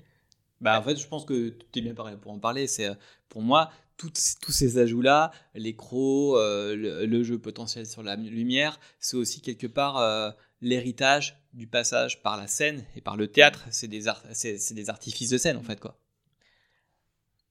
Est-ce que pour autant, euh, Stoker est connu pour autre chose que Dracula? Est-ce qu'il a fait. Oui, il a écrit d'autres choses, mais est-ce que ses autres œuvres. ont eu le même impact? Alors manifestement non, mais est-ce qu'elles une certaine intelligentsia ou des euh, amateurs de son œuvre comme vous euh, peuvent citer d'autres petites choses qui sont dignes d'intérêt. Il y a les nouvelles qui sont excellentes. Il y en a qui avaient été écrites pour son fils, mais il y en a d'autres après qui ont été retraduits euh, avec un juge, notamment, j'ai plus le, titre, voilà, qui est assez terrible. Et il y a aussi euh, ben, le repère du ver blanc, en fait, euh, qui a été euh, pas forcément super bien adapté par Ken Russell. C'est pas faux. C'est pas son meilleur, on va dire, mais qui est aussi un des textes importants. Il y a aussi La Dame Pâle. Je, je, me rappelle plus exactement. Ou La Dame au linceul, non La Dame, la dame au linceul, la dame au linceul qui rejoue à nouveau sur la figure du vampire, mais dans un contexte presque de, des débuts du roman policier, parce qu'il y a toute une espèce de, de on découvre dans le bouquin que euh, toujours ce, doute entre la réalité et la fiction du vampire. Là, ça va pas pencher dans le même sens que, dans Dracula. Donc il y, a quand même une œuvre qui est quand même assez intéressante et importante. Tout n'est pas traduit en français. Euh, je pense que les mystères de la mer, Mysteries of the Seas euh, ne sont pas traduits en fait. les nouvelles, il y en a une bonne partie qui ont été traduites par contre, parce qu'on a des, notamment des omnibus qui existent en fait où il y a pas mal de, des, textes annexes de, de Stoker. Euh, je pense qu'il y a un truc qui s'appelle L'enterrement des rats, que je trouve absolument génial, qui se déroule d'ailleurs à Paris. Mm. Euh, il y a quelques petits textes comme ça qui sont assez, euh, assez énormes. Tous dans le fantastique, du coup Quasiment, quasi mm. en fait. Hein. C'est quand même le, c'est quand même son, son, son, domaine en fait d'élection et même si notamment la Dame au linceul, on n'est pas, ça joue beaucoup entre la réalité du fantastique ou le fantastique pour dire autre chose ou pour dissimuler une vérité. Euh, le curseur est volage, mais. Ouais, euh, mais il y a un ancrage euh, vers cette dimension surnaturelle et fantastique, en fait, qui est, qui est, qui est présente. Il y a déjà des nouvelles aussi, avant Dracula, avec l'homme venu d'ailleurs. Mm. Je crois que tu as écrit ça. J'ai pas appris ton livre par cœur encore. il, y a, deux œuvres d'importance qu'on n'a pas citées. Il me semble c'est aussi le joyau des sept couronnes, ah qui en fait est une sorte de, de pré-malédiction des pharaons en quelque sorte, qui est un peu ça sa contribution au, fantastique dit euh, oriental égyptien, qui, qui est un, texte qui a une importance, qui a été adapté plusieurs fois, je crois, notamment en 1980, euh, qui, était un, pour moi un des textes les plus importants, qui, euh, qui influence aussi, je crois, Anne Rice sur sa momie, notamment. et il y a aussi un, un, texte qui est plus, pour le coup, a parfois influencé les cinéastes, mais qui est surtout, euh, surtout intéressant à, dans le sens où il est beaucoup étudié par euh, les, euh, les grands ayatollahs de Dracula, c'est l'invité de Dracula, mhm. qui est une sorte de préquel au roman et qui, qui, est, qui parfois est réintégré dans les textes, parfois ne l'est pas qui est une sorte d'addon, si j'ose dire, au, roman, qui est, qui est, pour lui, pour le coup, très très intéressant, qui ajoute des pistes euh, et des, des, des, pistes aux, origines plus ou moins du, du, vampire, il me semble. Il y a le lien avec Carmilla. Il y a le lien avec Carmilla qui est très clair qui effectivement est très clair. Et, euh, et ça, je pense que c'est peut-être après Dracula le, le deuxième, euh, la deuxième œuvre de Stoker qui est la plus intéressante à mmh. étudier, justement dans son, dans son prolongement côté euh, univers étendu de Dracula que je trouve assez intéressant que tu peux euh, que tu peux avoir aussi en, poche solo enfin oui, ça que, tu, que tu peux lire que tu peux lire tout à fait indépendamment de Dracula en réalité. Ça c'est quelque chose qui est sorti en recueil chez 18 à l'époque. Ouais donc tu peux tu, tu, peux y ajouter une petite une petite dose de recherche un petit quelque chose de très intéressant. Ça c'est pour moi c'est sa deuxième œuvre la plus pertinente, ça va être l'invité de Dracula. Et on peut le retrouver dans les brio aussi, puisque je l'avais mis avec ce qui était écrit avant Dracula et après. Et il y a les illustrations. Euh, ouais, il y a des très belles illustrations. oui, où on voit Dracula sous la forme d'un loup euh, mm. qui est euh, avec les pattes sur, eh ben, sur le, le héros du, du, roman, même si c'est aussi Dracula, bien entendu. Mais c'est le seul moment où Dracula a un côté positif, mm. puisque eh ben, il va réchauffer le personnage, sinon il meurt dans le froid. Je, vais le lire. Il y a une question, Jonathan Harker. Il y a une question que tu avais tout à l'heure. En fait, tu, faisais, tu posais la question du parallèle avec euh, Jack l'Éventreur. Euh, dans les Powers of Darkness, donc dans les euh, versions suédoises, ces textes ont été découverts initialement à cause d'une préface qu'on a longtemps cru de la main de Stoker et qui avait été euh, récupéré en fait par un, un, collectionneur et anthologiste absolument génial qui avait une collection de dingue qui s'appelle euh, Richard Dalby en fait, qui, a, dont énormément de d'anthologies euh, sur euh, des, les fantômes, les vampires et ainsi de suite dans les années 70, 80, 90 en fait sont basés sur de l'exégétisme enfin de lui il faisait d'accuration et, et donc il avait sorti il avait retrouver en fait cette préface donc de, de Powers of Darkness euh, attribuée à Stoker qui faisait le lien et qui faisait d'emblée le lien euh, entre Dracula, Jack l'Éventreur, mais surtout un, autre criminel euh, tueur en série de cette époque-là en fait qui s'appelle le meurtrier des torses de la Tamise en fait, le Thames euh, Torso Murder en fait où euh, un meurtrier, euh, enfin, on a retrouvé des, euh, des, torses coupés en fait dans la Tamise. totalement l'existence de bonhomme. Donc, ce qui est très très drôle, c'est que, bah, on sait maintenant que c'était pas du tout une préface de Stoker, en fait, que c'est un prêtre protestant en fait qui l'aurait écrit. Et mais ça, ça, ça, ça, a longtemps imprégné cette idée que Stoker ait été sous influence directe et avouée de l'histoire de Jack l'Éventreur. Après, en effet, je pense que clairement, ça a une influence même si elle est euh, pas, elle est euh, comment dire, euh, c'est par imprégnation, parce mmh. qu'il a vécu ces périodes-là et que globalement, en tant qu'amateur de fantastique, d'imaginaire et d'horreur, le curseur entre l'horreur de la réalité et l'horreur de l'imaginaire, pour moi, bah, ça, ça, imprègne aussi beaucoup ce que je dis dans Vampirologie par rapport à, à, la manière dont on peut utiliser le vampire. Il y a beaucoup d'auteurs qui utilisent le vampire en le mettant en scène dans des périodes troublées de l'histoire humaine pour montrer que l'horreur du surnaturel est parfois pas forcément euh, plus horrible que ce que l'homme est capable de faire. Il y a notamment euh, le vampire de la Sainte Inquisition, en fait, qui est un, texte que je trouve vraiment génial, où euh, un vampire, son frère est inquisiteur. Donc il y a cette espèce d'antagonisme entre les deux, et, le vampire, c'est pas le plus pourri des deux. Hmm.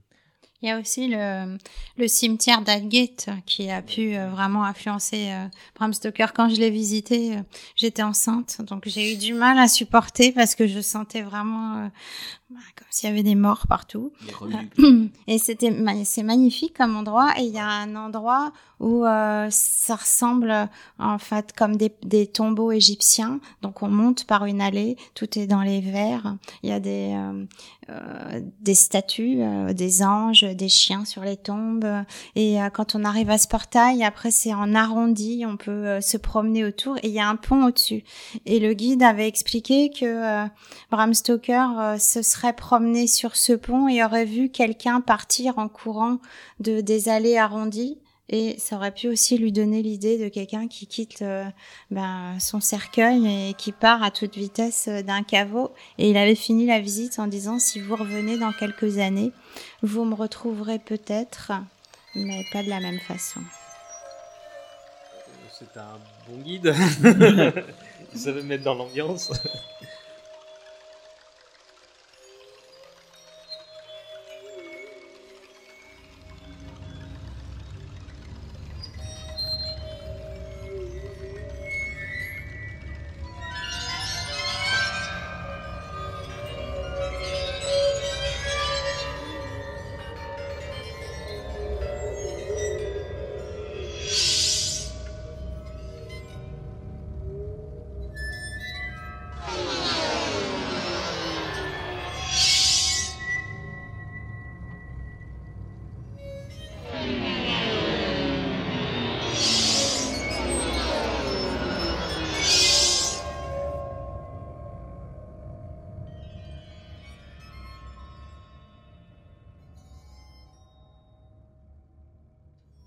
lancer une petite parenthèse bah, plus personnelle pour que vous puissiez chacun euh, parler de votre découverte du personnage.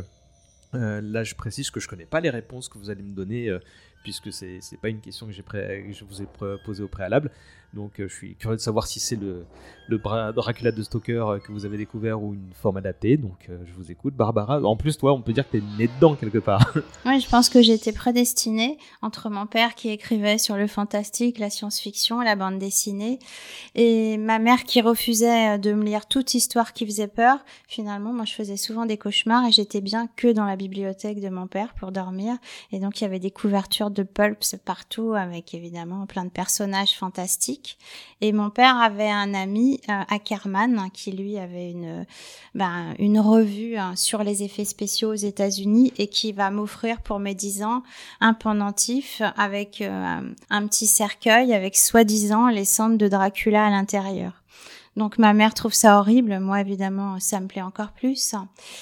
Et puis c'est à la fac, et là on est juste à côté euh, de la fac où tout est arrivé. C'est à la fac où euh, je veux faire des études de cinéma parce qu'en fait j'ai envie de jouer dans les films, mais euh, bon c'est un peu compliqué. Donc finalement je choisis de faire des études de cinéma. On nous passe des extraits de Dracula avec Bella Lugosi et je tombe sous le charme des images et je rentre donc chez mes parents à ce moment-là et j'attrape dans la bibliothèque le livre que voulait Adrien, donc le Dracula avec les dessins de Druyet.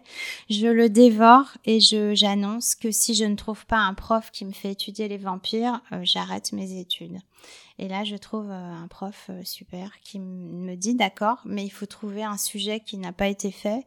Et donc, on commence sur la solitude du vampire en finissant sur euh, l'œuvre de Richard Matheson, puisque là, toute la société est vampirisée, sauf un homme. Donc, euh, ben, c'est vraiment un hymne à la tolérance, en vrai, ce, ce roman. Euh, si tu veux décrire bah, la fascination que t'a procuré le personnage, d'abord via Bella Lugosi, via le bouquin, qu'est-ce qui t'a enthousiasmé alors tous les journaux intimes, toutes les lettres, les articles de journaux, ça, ça m'avait cette façon d'écrire m'avait enthousiasmé. Et puis, euh, je pense que ce que j'ai préféré en premier, c'est que c'est un personnage immortel. Euh, dans ma pièce, en fait, au début, euh, je l'avais écrit autrement pour ActuSF, donc le même éditeur que Adrien. J'avais mis deux étudiants en médecine et puis bon, dans les répétitions, ça s'est transformé. Donc j'ai joué mon propre rôle. J'ai créé une histoire dans la clinique tenu par Dracula, sauf que je ne sais pas que c'est Dracula. Et, euh, j'ai, et je veux écrire une histoire sur les vampires. Et il me demande pourquoi je regarde pas l'autopsie. Je lui dis que vu les bruits qu'il fait, ça me suffit. Il me dit, vous avez peur de voir la mort en face? Et je réponds, je suis pas, je suis pas prête à la voir. Euh, ce qui m'intéresse, c'est écrire des histoires sur les immortels. Donc je pense que ça, c'est la première fascination. Euh, après, voir un personnage qui a un savoir colossal, euh, qui est également très sulfureux, séduisant, euh, comme on le voit dans le cinéma après, pas trop encore avec Bella Lugosi. Lui, c'est le côté théâtral qui m'a plu. Euh, beaucoup plus évidemment avec Christopher Lee que j'ai pu rencontrer pour le centenaire de Dracula. Oh bah, Mazette Moi, il n'a pas voulu me parler de vampire. J'avais bien préparé ma phrase en anglais. Je voulais lui parler d'un texte qui normalement l'avait inspiré euh, dans ma solitude, Henri Kuttner, mais il m'a répondu euh, si vous voulez, je vous dédicace ma bio en français. Très bien. Arnold? Euh, moi, en fait, j'ai coutume de dire que Dracula, c'est un petit peu comme Batman et le Père Noël, c'est-à-dire que je ne me rappelle pas exactement de la rencontre physique claire du, du personnage. Il vient vraiment du fond de mon enfance. Par contre, je me souviens très clairement de la première rencontre viscérale que j'ai eue avec lui. Et euh, clairement, il y a un truc de familial aussi, parce que c'est par mes grands frères. Et euh, tout petit, je me rappelle que si je faisais une connerie ou j'étais pas sage, mes, mes frangins me menaçaient d'appeler Dracula pour me manger, en fait. Et c'est devenu du coup une image euh, très très nette. Enfin, du coup, je, je ne sais pas exactement comment j'ai su qui était Dracula, mais je sais que la première image que j'ai de lui, c'est un livre. Euh, un livre euh, de cette série euh, que vous connaissez sûrement tous, qui s'appelle Le livre dont vous êtes le héros, Oh là là. qui est un. On a la même. on a, qui est- on a la même. Ouais. Et en fait, qui est un qui qui est un ensemble, une collection très célèbre de, de livres-jeux euh, dérivés du jeu de rôle papier qui, euh, qui qui a fait un véritable tabac à l'époque et qui, qui est encore édité aujourd'hui. Et il y avait une, une partie consacrée au gothique fantastique qui se limitait à deux trois ouvrages maximum. C'était la collection Le- épouvante. Le voilà, la collection épouvante et le, le maître étalon, c'était le château de Dracula De J.H. Brennan. de J.H. Brennan et euh, c'est le seul qu'il a fait, je crois, pour la collection, il me semble. Non, il a Euh, fait Frankenstein tout de après. ouais. C'est celui qui a fait le Frankenstein Ouais, aussi, mais c'est pas ses collections à lui, c'était plutôt la quête du Graal. Voilà, ouais. Et, euh, et en l'occurrence, la couverture représente en fait est un, une, re- une reprise de- du visage de Christopher Lee, euh, toute en dehors sur un fond de château euh, gothique, enfin une imagerie, euh, cimetière. voilà, ou un truc comme ça, ouais, c'est ça. Et, euh, et ça, ça m'a marqué tout de suite, quoi. Ça a été vraiment pour Dracula. C'est Christopher Lee, c'est le visage de, de Christopher Lee. Et c'est devenu en fait le croque-mitaine par essence. Mhm. C'est devenu le, le, le roi des monstres pour moi. C'était lui le, le la, la, la galerie des monstres sous le lit, c'est lui qui la dirigeait. quoi. Donc c'est c'est vraiment ça mon premier, mon premier mon vrai rapport avec Dracula, c'est ça. Euh, le livre pour euh, information, je l'ai joué beaucoup beaucoup plus tard. Euh, je ne l'ai jamais terminé parce qu'il est dur, il est incroyablement dur. C'est euh, un, un livre où tu peux jouer à la fois Jonathan Harker et Dracula avec un système de perte de points à chaque euh, à chaque truc parce qu'il faut que le, le vampire puisse se nourrir, il faut que, Drac- euh, que Jonathan Harker puisse survivre. Donc je l'ai jamais terminé. Euh, Je l'ai jamais fait non plus. hein. J'ai regardé les images. voilà, hein. les, les, les, les, les- les- les dessins sont très très cool. D'autant que j'avais 5 ans, donc Voilà, donc, euh, donc, je l'ai joué, à l'adolescence plus tard.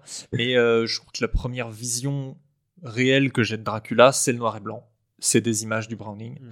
Euh, c'est Bela Lugosi et c'est euh, ma porte d'entrée vers le cinéma d'horreur classique. Quoi.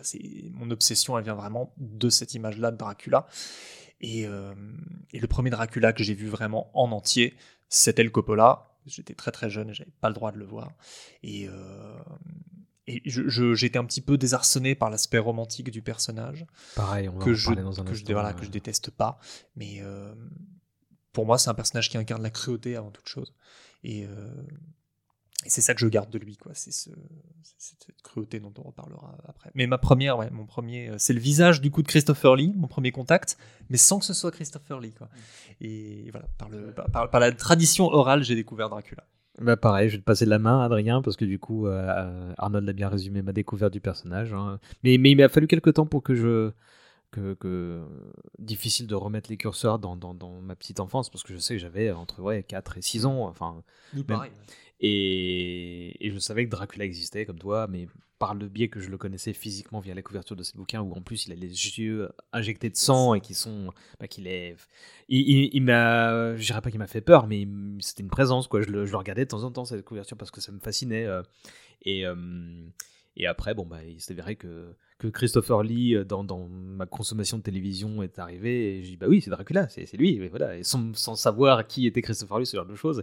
Et, euh, et, je me souviens que y avait, ma mère avait une petite anecdote me disant euh, oui, oui Dracula oulala il faut, elle aime pas du tout les films d'horreur et quand elle a commencé à sortir avec mon père ils ont vu un Dracula avec Christopher Lee et au sortant de la salle où elle était terrifiée il y a un corbeau qui lui a foncé dessus donc ça a rajouté dans le dans dans le, le- je euh, je- cette anecdote familiale me vient de me revenir, mais comme vous avez chacun évoqué une petite euh, touche euh, perso là-dessus, bah voilà, je me suis permis. Adrien, à toi, tu as 5 minutes.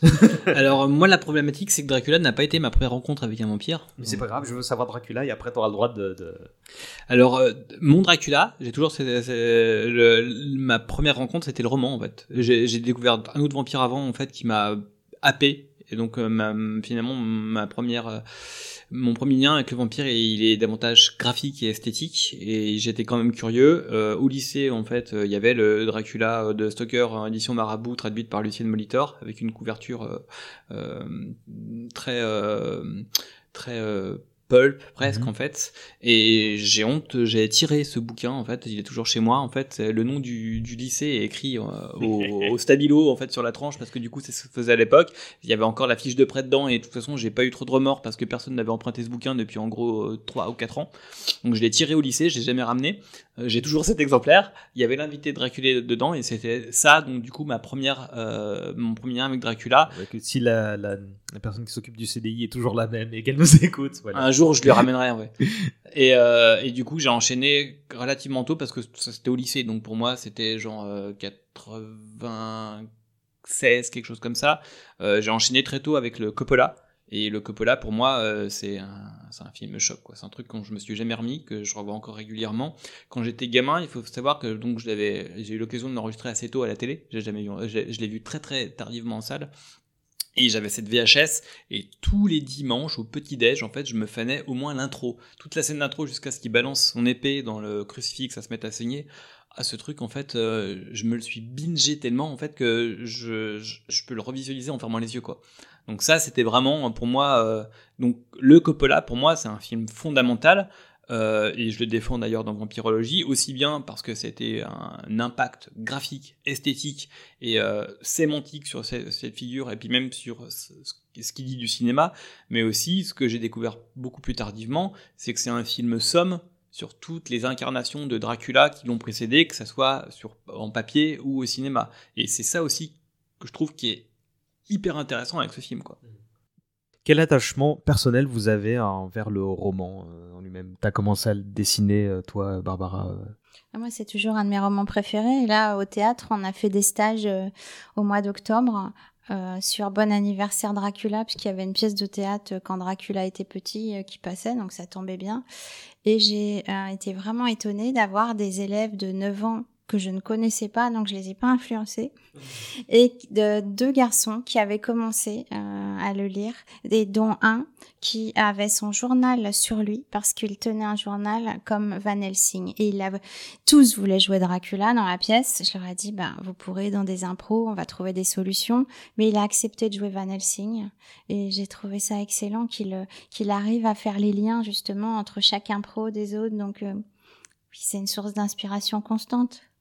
Voilà, 9 ans, alors que quand je vois que je parle du, du roman et que, enfin, qu'il y a des choses qui se disent sur le roman euh, en ligne ou un peu partout, il y a beaucoup de gens qui disent que c'est hyper difficile aujourd'hui de le lire, que c'est une écriture qui est pas simple, que c'est un style qui est pas simple, alors que que des enfants de 9 ans se lancent dans ces lectures-là et scotch, mais je dis ouais, beaucoup. Mais je je ne beaucoup. comprends pas ces critiques-là parce que je les.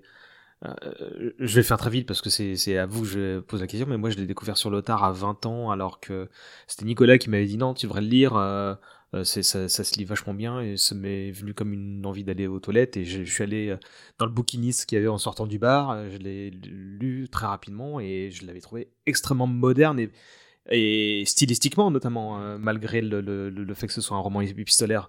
Et donc je, je comprends pas cette cette critique là quoi vas-y du coup Arnold ou Adrien si vous voulez euh, Alors la fascination pour moi, elle est, euh, elle est, euh, elle est inextinguible en fait. hein. J'ai écrit un bouquin sur les vampires, mais euh, comme le disait Arnold, euh, on peut pas étudier les vampires sans avoir en tête Dracula parce que en fait c'est la personnification du vampire en fait qui explique aussi, je pense en grande partie que la figure du vampire soit toujours aussi euh, fonctionne toujours autant en fait. Pour moi, c'est il y a énormément de choses que ce texte m'apprend sur moi dans mon lien avec le vampire, pourquoi est-ce que je peux m'intéresser à ce sujet-là ou pas. Euh, c'est un, texte que j'ai lu pour la première fois en anglais il n'y a pas très longtemps. Je participais en fait à un programme qui était euh, géré par le Rosenbach, qui est un musée qui est à Philadelphie, qui dispose des notes de Stoker. Et au début du confinement, ils ont lancé un programme hebdo où à raison de deux heures tous les dimanches, en fait, on étudiait un chapitre de Dracula et ils invitaient des universitaires, euh, des chercheurs, en fait, à décortiquer le chapitre et à échanger avec les gens, quoi. Donc j'ai lu la première fois en anglais, présenté par des universitaires américains, et euh, enfin ça a ouvert mes chakras, mais euh, j'étais, je planais en fait tous les dimanches. Je disais meuf, peut-être quoi, il y a le truc et tout, j'écoute, euh, c'est super intéressant. Certains de ces gens sont devenus mes amis et je fais d'autres choses maintenant avec eux.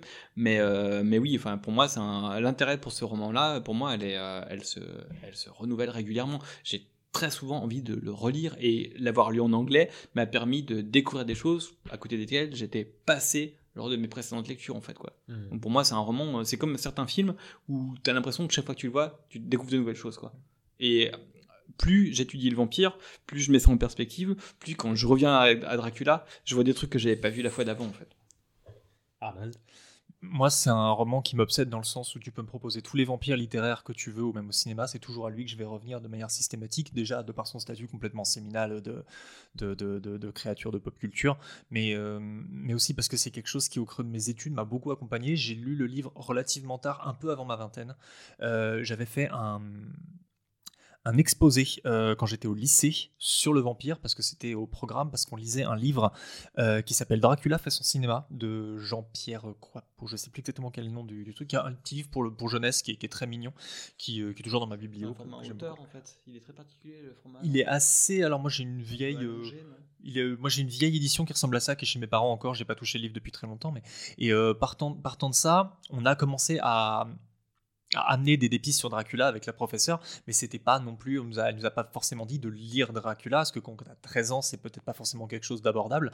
Moi, à l'époque, j'avais déjà lu Chien des Baskerville, j'avais déjà lu euh, Le Portrait de Dorian Gray, j'étais déjà un peu une espèce de gros aficionados de, de littérature dite victorienne et de, ce fantastique-là, qui était, euh, dont j'étais complètement hystérique de cette ambiance-là. Et, euh, et je, ramasse une des meilleures notes de la classe pour mon exposé sur les vampires, et quelques années plus tard, je suis en fac, et là, on nous fait étudier complètement euh, Dracula de A à Z aussi bien pendant les cours de littérature, aussi bien pendant les cours de littérature que, que les cours de cinéma, parce qu'il y avait les deux, il y avait la licence de langue et celle de cinéma. Et, euh, et là, et là je, je, me prends au truc, quoi. J'ai, quoi, j'ai 18, 19 ans, et euh, je me rends compte que j'ai jamais vraiment lu le, le, roman. Et à ce moment-là, je suis en, en, fac, euh, donc il y a quoi? Il y a l'équivalent de 15 livres à lire par semestre et par cours. Et j'étais avec ma, ma, ma, copine de l'époque, et j'étais sur le roman Dracula. J'ai commencé à lire en français parce que je l'avais pas lu, et après je l'ai lu mais en anglais. Et euh, ma copine, je me rappelle que ma copine m'engueulait en disant Tu veux pas lire les autres livres? Je dis Non, mais je, le relis une, deuxième fois et ensuite je m'attaque aux autres bouquins. Je crois que j'ai quasiment pas lu les autres livres. J'ai dû repasser les premiers partiels vraiment au, rattrapage parce que j'étais obsédé par ce truc. C'était devenu une espèce de c'est un livre auquel je, reviens, j'ai envie de revenir assez souvent, mais je me retiens, tu sais, pour pouvoir lire d'autres choses qu'il faut lire urgemment, dont Vampirologie chez AQSF d'Adrien Parti, si vous m'écoutez. Euh, c'est un gros bébé, mais il est essentiel. Euh, et, je, me retiens souvent de devoir le relire. Donc, on parlait notamment tout à l'heure avec Adrien hors antenne d'une superbe édition illustrée qui a été crowdfundée il n'y a pas longtemps. Je me rappelle plus le nom de l'illustratrice, mais qui est une merveille.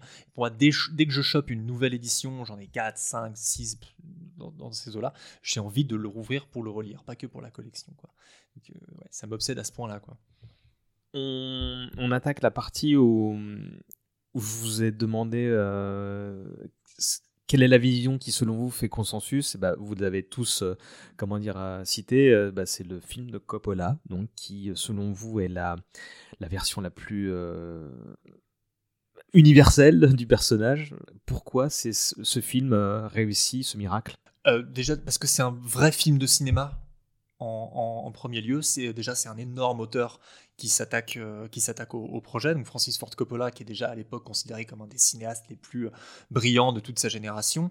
Donc c'est pas une espèce de petit gras de papier qui vient de nulle part, qui te sort euh, un film de genre. Il te sort un film d'horreur hollywoodien d'auteur, qui aussi est un film plus ou moins méta parce qu'il traite littéralement de cinéma en sous-texte. Ça, c'est quelque chose qui est étudié depuis une dizaine d'années à peu près maintenant euh, comme, euh, comme quelque chose d'admis. Euh, il, il met en place aussi des stars absolues qui ne viennent pas forcément non plus du film de genre. Donc Anthony Hopkins et Gary Oldman, qui à l'époque est vraiment au pinacle de sa carrière. Euh, il lance des, jeunes acteurs comme euh, Kenny Reeves, qui n'est pas encore une, valeur, euh, une valeur sûre du, cinéma mainstream. il réintègre Bram Stoker comme étant une composante absolue de l'histoire en le, en, le, nommant Bram Stoker's Dracula. ça a mm. déjà été fait, mais Dan Curtis, c'était plutôt quelque chose qui était fait pour la télévision, il me semble, à l'époque. Hein, c'est pas un film qui est sorti au cinéma. Euh, là, il, euh, et il, l'impose aussi avec un budget hollywoodien. C'est-à-dire qu'il y a vraiment des moyens, il y a de la com, il y a un merch énorme qui entoure le truc. Moi, je me rappelle clairement du, du, flipper Dracula. Quoi. Je, on a saigné des trucs avec ma mère dans les gares avec, avec, ça. Et, euh, et il apporte aussi une vision très nuancée du monstre. En n'en faisant pas que un monstre cruel, donc c'est moi ce que, je préfère, mais aussi lui apporte une touche de romantisme qui fait qu'on peut prendre parti pour lui, qui fait que tous les publics s'y retrouvent, que ce soit le fan d'horreur euh, absolu, que ce soit euh, des, personnes, des, adolescents qui viennent chercher du frisson, parce que c'est aussi un, vrai film d'horreur, dans le sens où il est très sanglant. Il y a quelque chose d'extrêmement graphique dans ce film qui plaît aux fans d'horreur. Il y a euh, quelque chose qui plaît aux universitaires pour le pour, la comparaison avec le livre, parce que c'est un des premiers qui réintègre tous les personnages du roman, qui leur fait suivre leur, cheminement euh, narratif, qui, euh, qui, nommait rien, ce qui n'était pas le cas des, adaptations précédentes, qui, qui, qui, enlevait beaucoup de choses à des fins de, de rendre le, le, film et l'histoire, le fil conducteur plus agréable. Et, euh, et voilà, et ça parle à tous les sexes, à tous les âges, du fait que ce n'est pas qu'un film d'horreur, c'est quelque chose qui, tient aussi de la, romance. Après, au, jour d'aujourd'hui, ce qu'il en ressort de ce film, c'est que beaucoup de gens, moi il suffit que je poste sur la rentrée quelque chose sur Dracula, où je marque, euh, est-ce que c'est pas la dernière version euh, définitive euh, actuellement de Dracula? Je me prends des, sauts de merde sur la gueule par des, ayatollahs qui me disent, bah non, c'est une caricature du roman, c'est que c'est que un film bling bling, etc. C'est faux, ça c'est des arguments que je peux démonter en, deux, paragraphes. Et euh, alors oui, effectivement, Dracula est un petit peu plus euh, romantique, c'est ce que les gens lui reprochent, c'est ce que les haters reprochent, que c'est plus une sorte de truc pour midinette. on n'y est absolument pas du tout. Et euh, c'est un film, que, ce que j'aime beaucoup dans ce film, c'est que certes, il montre Dracula comme un personnage plus romantique, plus, plus à même de, plaire à tout le monde, mais ça reste quand même un monstre en substance. C'est, il, il, commet quand même un viol.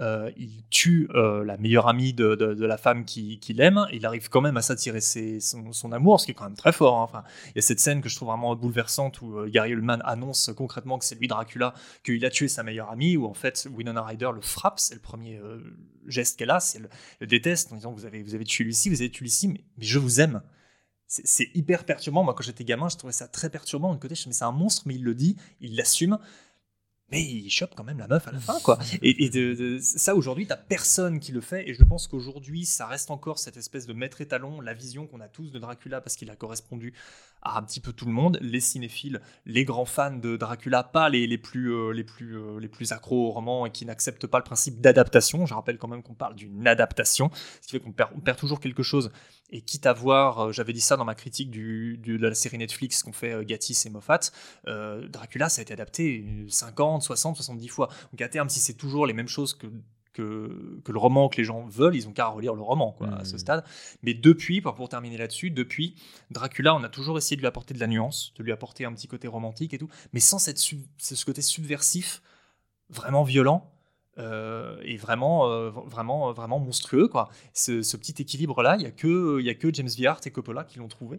Et je, je, je, pense que jusque là, on n'a pas encore retrouvé ça. Maintenant, soit Dracula est très violent comme Claes Bang chez Netflix ou euh, ou autre, ou alors il est plus, euh, il est plus détendu, il est plus rigolo. Bon, euh, tu prends Hotel Transylvanie, c'est pour les enfants le plus rigolo, mais euh, si tu prends les versions avec Jonathan Rhys Meyers, c'est clairement un vampire romantique. Il est pas, il est pas très, pas très monstrueux. Je l'avais oublié ça. voilà, il est pathétique. Comme pathétique. Moi, j'ai très peur que dans le prochain Renfield, Nicolas Cage, ce soit une espèce de blague. je, c'est bien parti. voilà, et ou, ou, Luke Evans, qui en fait était purement un, personnage tragique, sans, sans, rien de monstrueux, à part quelques CGI dégueulasses. Je, je pense que pour toutes ces raisons-là, jusque-là, on a réussi à atteindre cet équilibre parfait entre quelque chose d'attirant et quelque chose de repoussant, euh, qui est purement quelque chose de gothique, hein, de, une, pure, une pure composante de cinéma gothique, qui, fait qu'aujourd'hui, ça reste encore cette espèce de, de maître étalon du, Dracula à l'écran qu'on a pour l'instant pas réussi à, à, égaler, tout mmh. simplement, en termes d'équilibre et de, maestria et de mise en scène. Ah, ce film-là, il est proche de la tradition et en même temps, il reflète vraiment euh, la modernité du personnage puisqu'il y a eu les romans d'Anne Rice avant et euh, que Anne Rice puis euh, et en même temps plutôt Fred Saberhagen puisque je crois que c'est un an avant quand il fait les confessions de Dracula on peut avoir les pensées enfin du personnage. Donc c'est plus totalement un monstre s'il est amoureux avait dit Jean Marini. Et là en plus si on peut en plus essayer de comprendre ses pensées voilà, on est dans une modernité du personnage tout en restant proche de Bram Stoker et esthétiquement, euh, il est sublime le film. Saber Hagen, donc, qui a fait une version, bah, la version de Dracula avec, comme tu l'as dit, avec ses pensées, qui a fait d'autres romans sur le personnage, euh, qui étendent la suite de son histoire. Et qui a fait la euh. novélisation du film de Coppola. Ah, j'ignorais ça. C'est lui, oui, lui, qui a novélisé le, ce qui est un choix particulièrement pertinent. Du coup, oui, pour le coup, oui. Tu veux rajouter quelque chose, Adrien? Oui, alors moi. dans ton micro Pour moi, donc c'est un film somme. C'est le Dans ton micro. En fait, tu, tu, tu, croises dans ce film des clins d'œil ou de la patte qui vient de Nosferatu, dans les jeux d'ombre. Il y, a du, y a du Christopher Lee, il y a du Bela Lugosi. Il y a ce que je trouve génial, en effet, ce, ce, film, en fait, qui témoigne.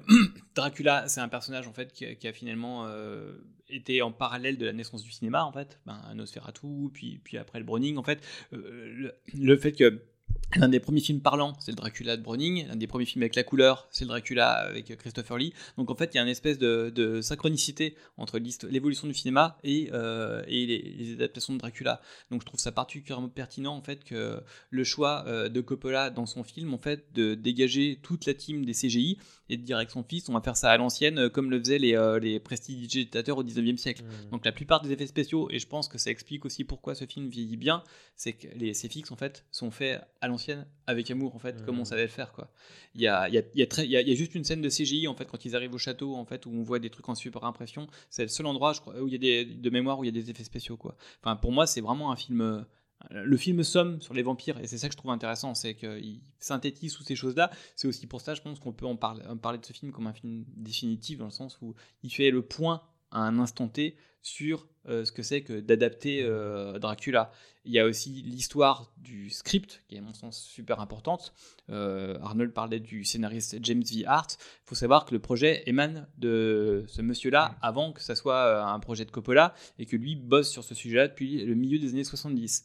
Donc c'est aussi ce qui explique l'imprégnation historique parce qu'il a été confronté très tôt en fait avec le, texte de McNally et Florescu, qui sont donc deux universitaires qui ont déterré ce lien avec le personnage historique et qui en ont fait une étude, qui sont même allés en Transylvanie et qui ont contribué à, ressusciter euh, les ruines de Poenari, donc la forteresse historique euh, de, Dracula.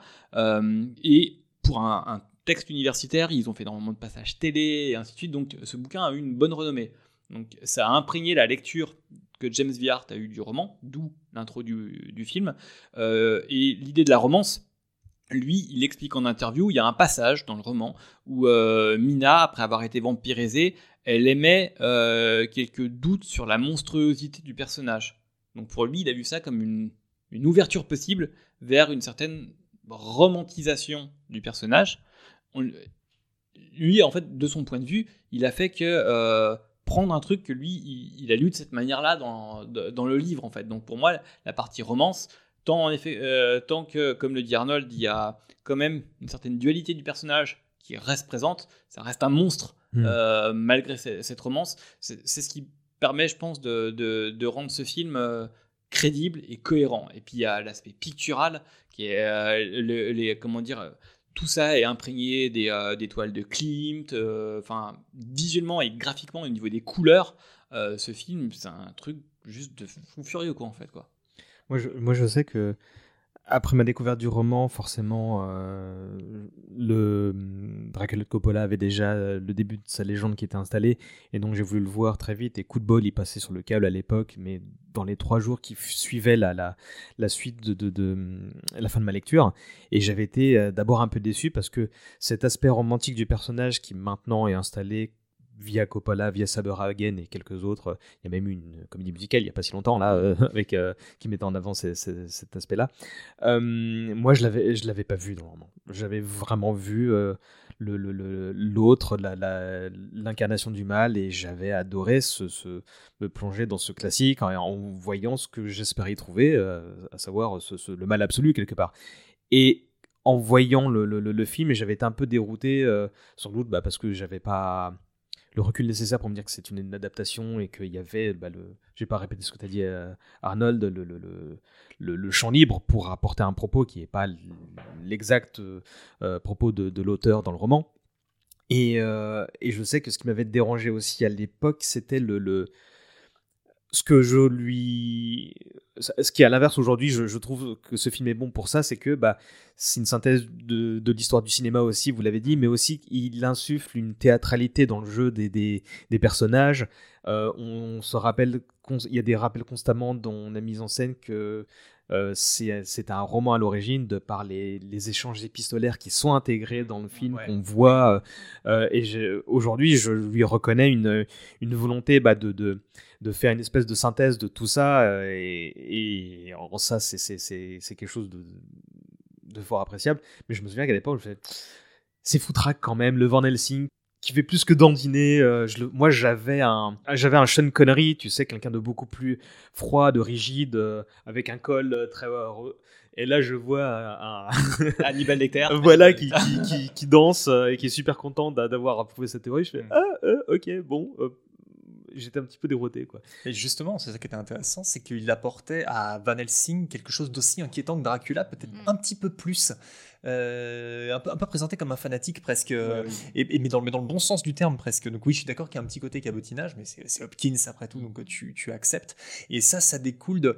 En, fait, il y a... Euh, dites-moi si je me trompe, moi je pense qu'il y a quand sept maîtres étalons de Dracula au cinéma qui ont amené jusqu'au Coppola. Le Nosferatu, le Browning, euh, le, le, Christopher Lee, le tout premier de Terence Fisher, euh, le Dan Curtis, le Badam, qu'on n'a pas mentionné, le Kinski Herzog, pour arriver finalement au Dracula de Coppola. Tout, toute l'évolution de, incluse dans cette, dans cette timeline vampirique arrive au Dracula de Coppola.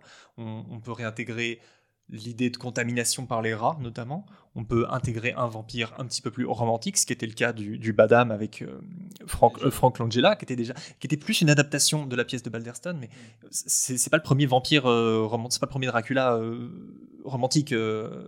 Gary Oldman, malgré tout, il y a déjà eu des petites choses avec Jack Palance également.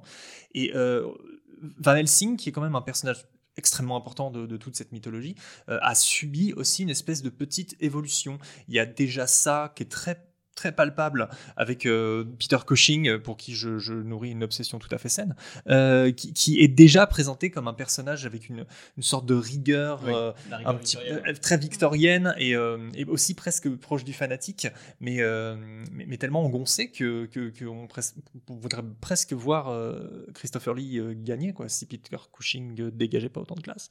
Mais mais, mais ouais, je, je, je, trouve que l'évolution euh, en parallèle du personnage de Van Helsing est tout aussi passionnante au cinéma que, que, que ne l'est celle du, du, personnage de Dracula. Et ça continue de, on va continuer de voir fleurir des, des, des œuvres qui s'intéressent plus à lui qu'à Dracula d'ailleurs. Oui, euh, pour, pour, le, pour, le, coup, j'ai euh, je trouvais ça courageux, mais que j'ai largement détesté, euh, que Dacre Stoker le présente comme le fautif de l'histoire dans son roman pseudo-suite Dracula l'immortel. Je vais vous relancer dessus. il, y aura, un bon conflit. Il y a un, autre personnage, il y a un autre personnage que je trouve tout aussi intéressant, et pour moi, très souvent, je mesure la qualité des adaptations de Dracula à l'aune de ce personnage-là, c'est justement Renfield. Euh, parce que les incarnations de Renfield, que ça soit celle. Euh, je, suis pas. J'aime beaucoup celle du Browning, mais celle de la version espagnole de Melford, en fait, euh, l'acteur est encore plus. joue encore plus la, la folie que, le, que, bah, que dans la version de Browning. Il y a un, dans, le, dans le Herzog, c'est Roland Topor qui incarne Renfield, qui est, qui, qui est un truc de fou furieux quand tu sais qui est Topor quand j'étais gosse, Téléchat, ça fait partie des trucs qui m'ont dérangé et qui, je pense, ont flingué en fait ah un peu mon, intellect. Quand je me rends compte que euh, le mec derrière ce truc-là a joué Renfield, je fais ok, ça fait complètement sens que j'ai kiffé Téléchat. Et euh, jusqu'au Coppola avec euh, Tom Waits en fait, qui est absolument démentiel dans le rôle en fait.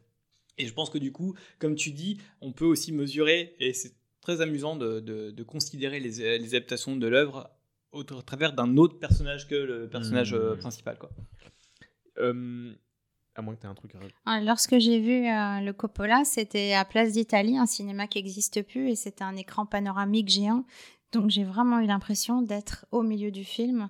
Et je me rappelle très bien de la scène où il y a le train, où il y a les yeux de Dracula qui apparaissent dans l'écran. Et ça, ça faisait une impression terrible. Et j'étais très fâchée contre les puristes, dont mon mari, euh, qui n'avaient pas du tout apprécié justement euh, ce côté romantique. Et donc euh, j'avais cherché dans le roman originel qu'est-ce qui pouvait ben, faire penser à ça. Et il y a quand même les femmes de Dracula ou les succubes qui disent vous aussi vous avez aimé un jour. Oui, c'est le, le, moi, moi, je me souviens que le, la scène, la, c'est pas la plus marquante, mais je trouve que c'est une des plus intéressantes, c'est quand on voit Dracula, je sais plus lequel de vous l'avez évoqué, c'est quand il marche dans la rue en plein jour. C'est il y a comme un bah, c'est pas c'est fidèle au roman, mais il y a comme un interdit avec euh, si on ne, ne, connaît pas ce roman tant que ça en fait. Si et quand tu vois ça au cinéma, mais oui, et, il est élégant et il est dans la foule et donc euh, ça implique un, un, danger monstrueux. Moi je me disais euh, mince, c'est ils sont foutus, on est foutus. et j'avais trouvé ça euh, prodigieux. Il y a quand même une note, euh, une note d'intention de la part d'Anthony Hopkins. Euh, il y a une note d'intention de la part d'Anthony Hopkins qui dit quand même, qui précise quand même. Tu, tu, te, tu, te, rends compte que le vampire est devenu tellement indissociable de la, de la mort par le soleil que Viard s'est senti, senti peut-être un petit peu obligé de mettre cette petite phrase où il explique que contrairement à la croyance, le vampire peut marcher pendant le jour, même si ses pouvoirs sont affaiblis. Qui et qui s'explose. Et j'aime beaucoup ce, ce, petit truc, dès que cette phrase est finie, Gary Oldman fait exploser son cercueil, il apparaît dans tout jeune et dans toute sa, splendeur euh, machiavélique. C'est vachement bien foutu pour dire. Alors maintenant que c'est fait, voilà notre monstre. ok, effectivement, il va marcher dans la rue et ça va être un petit peu, un petit peu délicat pour. C'est très drôle justement dans certaines œuvres. Adrien. Dans Très vite dans certaines œuvres empiriques cette manière en fait de, devoir euh, préciser ce qu'est un vampire, quelles sont ses caractéristiques en fonction de ton public cible. Il y a un, il y a un texte de japonais notamment l'un des premiers euh, textes sur le sujet. L'auteur se sent obligé de décrire ce que c'est qu'un vampire parce que les japonais ne, ne, connaissent pas la, créature et même dans les premières adaptations euh, de, de, Dracula notamment à la télévision, j'en ai étudié une bonne partie pour le vampirologie. Il y en a certaines en fait qui mettent des cartons interludes pour détailler qu'est-ce que c'est qu'un vampire euh, donner quelques caractéristiques, parce que l'exposition à la télévision n'étant pas la même que celle euh, du cinéma, ben, il, s'adressait à des gens qui ne savaient pas forcément en fait euh, qu'est-ce que c'était Dracula, les caractéristiques, ou alors surtout ne pas les surprendre parce que un vampire qui marche au soleil, mais ça n'a aucun sens. Et mais si, ça a un sens dans le livre, c'est comme ça quoi. Euh, quand je vous ai demandé l'interprétation que vous vouliez défendre, bah, qui n'était pas celle qui fait consensus selon vous, mais qui, euh, pour laquelle vous avez un attachement particulier pour une raison X ou Y, vous avez chacun euh, donné une réponse différente. Barbara, tu voulais évoquer le film de Juliette Lando. Il faut que tu m'en dises un peu plus. Juliette Lando, qui jouait dans Buffy contre les vampires, le personnage de Drusilla, qui joue aussi dans le film Ed Wood et euh, qui euh, a décidé avec son mari euh, de travailler sur la métaphore du vampire. Donc ça permet de montrer que le vampire, c'est souvent une métaphore selon et qui s'adapte à chaque époque. Et c'est un film très personnel qu'ils ont fait puisque c'est une expérience très douloureuse, c'est du vécu pour elle et, son mari. Et donc là c'est une métaphore du narcissisme, du narcissisme et c'est vraiment assez effrayant. Et ils l'ont fait. Euh, de... Alors, j'aime beaucoup le film. Juliette Landau et son mari en plus sont adorables. Et ils font euh, des sessions euh, Zoom où on peut voir et le film. Et ensuite, il y a un journaliste qui peut les interviewer. Et après, on peut chacun parler. Enfin, c'est ce, c'est ce qu'ils aiment vraiment. Mais ça peut être des soirées qui durent 7 heures. Mmh. et au moment du confinement où on pouvait plus aller au cinéma, avoir cette possibilité de se rassembler, de parler du vampire et pas que, puisque j'ai compris, mon anglais n'était pas fameux à ce moment-là, donc j'ai travaillé tous les jours hein, pour réussir à parler euh, comme ça euh, avec eux. Et euh, au départ, moi, j'ai cherché qu'est-ce qu'était le vampire. Alors, son personnage, c'est un peu elle qui fait un documentaire. Elle s'appelle pas Juliette, mais Jules, qui fait un documentaire sur les vampires. Et euh, il y a comme un cœur antique avec des personnages célèbres, puisqu'il y a Anne Rice dans le film, il y a Gary Oldman, le casting est assez, euh, assez dingue. En fait. Oui, il y, en a, il y en a plusieurs autres, comme un cœur antique qui la met en garde. Si elle pousse la porte du mal, elle peut euh, vouloir travailler sur les vampires, mais peut-être pas aller vers euh, ben, le côté serial killer. Et en même en parallèle, il y a des meurtres. Donc je raconte pas tout pour que vous ayez envie de le voir. Et elle voulait aussi le faire avec son mari pour que justement ceux qui étaient victimes de, de personnes narcissiques puissent se reconnaître dedans, puissent euh, leur tourner le dos, comprendre qu'ils vont pas euh, changer, qu'il faut qu'ils fuient si c'est possible, puisque c'est pas toujours possible, et qu'ils puissent se retrouver sur le Zoom, euh, pouvoir parler de leur expérience, toujours dans la bienveillance, et elles se rappellent de tout ce qu'on dit. Euh, D'Evril aussi, son mari, elle relance chacun, ils sont pas obligés de parler, euh, ceux qui, qui veulent participer, mais ils peuvent se retrouver, c'est un lieu où bah voilà, ils peuvent s'entraider vraiment. Donc ça va bien au-delà euh, du film euh, et au-delà des vampires. Expérience sociale quoi, et, qui est manifestement de expérience bienveillante pour apporter un accompagnement aux, spectateurs quoi. Oui, tout en faisant un parallèle sur son rôle quand elle jouait dans Buffy, avec justement quand elle enquête une femme à la sortie d'une boîte de nuit qui la reconnaît, qui veut parler de vampire, mais là non, c'est pas c'est pas le thème, le vampire sexy, romantique. Et je crois Adrien, t'avais écrit euh, dans vampirisme.com qu'elle préparait aussi euh, deux projets en parallèle. Oui, je crois qu'il y avait des projets en parallèle, euh, mais j'ai pas plus de nouvelles à l'heure actuelle. Quoi. On est, on est d'accord que le, le, le, film s'appelle A Place Among the Dead, c'est ça? C'est ça. Ben voilà, ce qu'on n'avait pas cité, je pense que moi, avec tout ce que tu viens d'en dire, là, j'ai très envie de, le visionner là maintenant. Arnold, toi, c'était Christopher Lee que tu voulais mettre sur un piédestal, c'est? Ouais, pour toutes les raisons que j'ai précédemment évoquées, hein, c'est que c'est mon premier, euh, c'est mon premier Dracula visuel, quoi. Euh, il ne fait pas consensus, c'est plus ou moins faux, parce que je pense que la plupart des cinéphiles sont un petit peu euh, des gens avertis vis-à-vis de ce monsieur et de l'importance qu'il a eu dans la façon de dépeindre Dracula à l'écran. Elle fait pas consensus dans le sens où il a été la victime de circonstances, où il a été plus ou moins obligé de faire des suites à répétition. Dans ce sens, avec le Frankenstein euh, de, de, Fischer, c'est un, des premiers monstres à suite euh, de, l'ère moderne après l'Universal, hein, bien évidemment. Euh, mais là où le Frankenstein de, de, la Hammer était presque toujours assuré par Terence Fisher, ce qui lui assurait d'avoir une sorte de continuité, ici, le film est souvent passé vers le monstre Dracula est souvent passé de main en main, ce qui fait que Christopher Lee, au-delà du premier film, n'a plus jamais réussi à briller euh, dans le rôle. C'est-à-dire qu'à partir du troisième film du cycle, qui est Dracula, euh, Prince des Ténèbres, euh, Christopher Lee, un, petit peu, un petit peu agacé par les textes qu'on lui donne, qu'il trouve ridicules et un petit peu trop éloignés de l'esprit du roman de Bram Stoker, parce que c'est aussi un petit peu une sorte de puriste du roman, décide ou demande en tout cas à ne plus parler à l'écran, à ne plus avoir de texte ou alors vraiment un mot, euh, genre come to me, et c'est tout. Quoi. Et, euh, Ce qui paradoxalement peut contribuer à sa fascination. Bah, qui contribue, ouais, et qui contribue aussi au fait qu'il devient plus une, plus une présence qu'un personnage. Et, euh, et, en ce sens, je pense que ça a duré quand même, aller de 58 le premier film jusqu'à les années jusqu'aux années 70 73 c'est presque c'est 15 ans 15 ans de Dracula sur écran qui n'est assuré que par un seul acteur. Si on enlève bien évidemment les autres, euh, les autres adaptations qui se font entre temps dans d'autres pays, en Europe, aux États-Unis. Il y a juste une exception, c'est Les Maîtresses de Dracula. Les Maîtresses de Dracula, qui est un excellent film par ailleurs, qui s'appelle Les Maîtresses de Dracula, Rise of Dracula, qui est de Terence Fisher également, mais qui ne fait que revenir que Peter Cushing en, Van Helsing, mais pas Dracula. C'est euh, David Peel qui joue une sorte de, spawn de, du conte original, euh, un vampire très intéressant aussi, mais un petit peu plus dans la flanelle, quoi. Mhm. Mais mais ouais, j'ai envie de défendre Christopher Lee malgré tout parce qu'il est resté euh, l'argument commercial des studios Hammer pour, euh, pour continuer à faire vivre le vampire pendant 15 ans au cinéma. C'est-à-dire que pour des.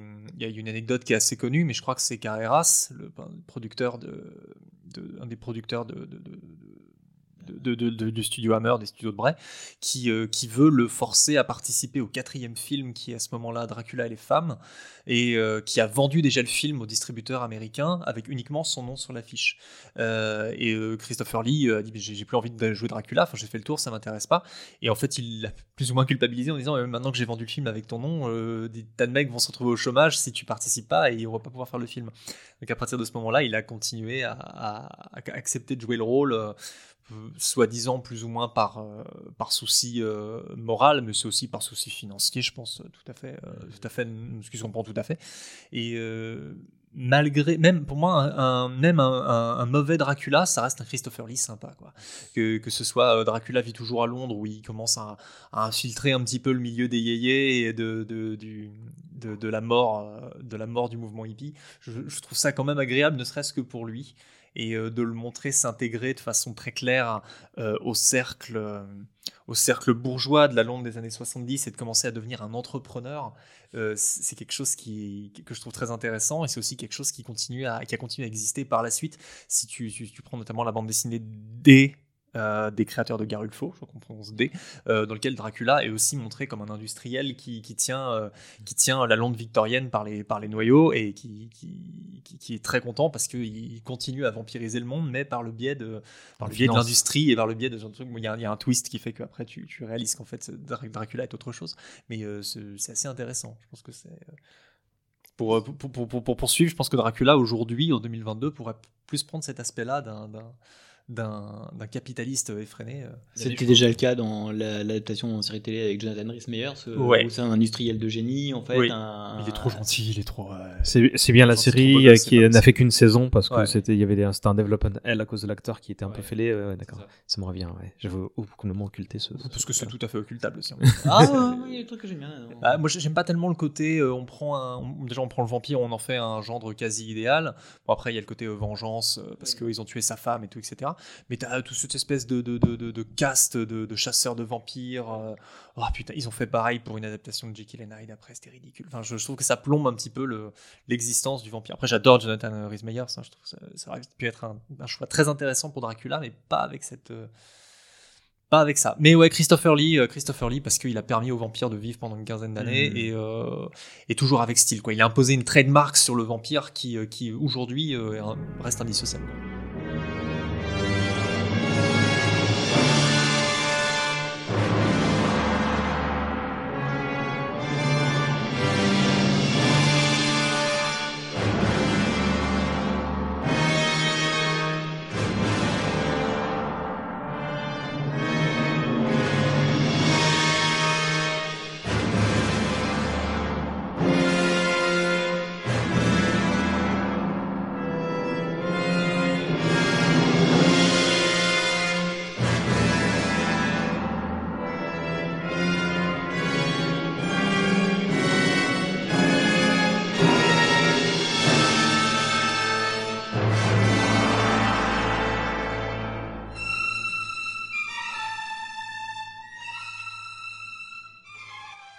Toi, c'était Dan Curtis que tu voulais euh, mettre au nu. Ah oui, parce que, ben, parce que euh, je trouve que c'est un réalisateur, scénariste, producteur en fait qui est trop peu connu, dont on parle très peu en France. Alors que ben, Dark Shadows, la série télé, pas le, pas le film miteux de Burton, c'est lui. Euh, et donc surtout son, son, Bram Stoker's Dracula, en fait, qui est, comme le disait Arnold tout à l'heure, un téléfilm à la base, prévu pour la télé, et qui met Jack Palance, dont un acteur qui est quand même déjà avec une sacré carrière derrière lui à ce moment-là, euh, dans le rôle de Dracula, sachant que Jack Palance, quelques années auparavant, c'est lui qui a servi d'inspiration pour les, euh, créateurs du comics Tomb of Dracula, en fait, qui est euh, le comics qui fait arriver Dracula dans l'univers de Marvel, en fait. Donc je trouve ça assez énorme que, avant même qu'il ait joué le rôle, il était déjà le personnage. Et après, le, film en lui-même, il est hyper important dans l'histoire de la fiction vampirique, notamment sur grand écran et sur petit écran, parce que Dan Curtis puise dans Dark Shadows pour notamment l'idée de la réincarnation euh, que Minas ou la réincarnation de l'amour perdu de Dracula. Il y a aussi euh, ce côté euh, historique du personnage qui est déjà très présent en fait dans ce film-là. C'est un film qui est aussi beaucoup critiqué par l'idée que Panon s'en fait peut-être un peu trop parce qu'il a des a a des phases d'énervement en fait où il court comme un forcené en arrachant à peu près tout ce qu'il trouve. Bah, je trouve que on, retrouvait ce côté, euh, malgré un côté un peu romantique dont on a déjà parlé de ce film-là, l'idée de l'inquiétude et euh, de la noirceur du personnage qui restait euh, fortement présente en fait. Et oui, parce que c'est Dan Curtis et que je trouve que c'est un, un, mec dont on parle plus assez, alors que enfin le, le vampire moderne, si lui n'était pas si euh, la fiction vampirique ne lui était pas passée entre les mains, en fait, ne serait pas ce qu'il est aujourd'hui. Hmm. Grâce à Barnabas Collins, du coup, euh, pour citer le vampire de la saga Dark Et pas celui de Tim Burton. Pas celui de Tim Burton. pour mettre le. voilà. Euh, est-ce que vous voulez citer d'autres incarnations, et pas forcément cinématographiques, hein, mais, et je parle pas de, de, des héritiers spirituels sur lesquels on va venir dans un instant, mais vraiment à d'autres Dracula que vous voulez name dropper, pourquoi parce que moi j'en ai bien une et je sais que Adrien va être d'accord avec moi, c'est celle de Kim Newman. Oui. Ouais. Qui, est, Qui, qui, est un extraordinaire roman euh, suivi de au moins deux très bonnes suites. J'ai pas, je suis pas allé au-delà, j'ai pas lu en, en anglais. Euh. Trois en français pour l'instant. Je crois qu'il y a cinq romans et, deux recueils de nouvelles. Quatre et, deux euh, nouvelles. Un comics aussi, il me semble. Oui, Oui, Il y effectivement. a un ouais. comics et il le projette un, une- un nouveau, un, un nouveau comics en fait. Qui- qui- Qu'il le fasse. En plus, bon, c'est un, un, un bonhomme délicieux, euh, Kim Newman. euh, Mm. Et euh, très rapidement, donc c'est la suite de Dracula. Si Dracula avait gagné, serait devenu, euh, comment dire, le maître de l'Angleterre et d'une certaine manière du monde, puisqu'il aura réinstauré la société vampirique.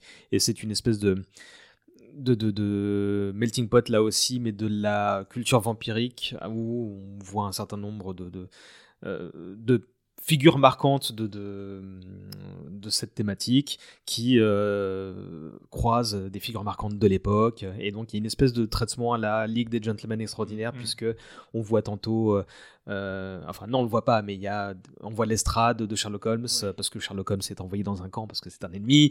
Euh, on voit le- les docteurs Moreau et Jekyll. enfin, on, on voit, on les entreaperçoit et, et c'est un pur extraordinaire roman où il y a donc une réinterprétation plus de, de ça de, bah, de Jack l'Éventreur qui, enfin, il y a une espèce de, de, de- tueur en série euh, qui s'appelle Scalpel d'argent qui ne se- s'occupe que des vampires. Euh, et c'est euh, un superbe traitement euh, doublé d'un hommage qui ne se contente pas de dire regardez c'est cool on va au-delà on explique ce qu'aurait pu être le monde s'il avait c'est donc c'est une chronique quelque part. Et il y a deux excellentes suites qui sont respectivement le Baron Rouge Sang qui se passe euh, donc pendant la première guerre première première guerre mondiale. avec l'histoire du Baron Rouge. c'est ça.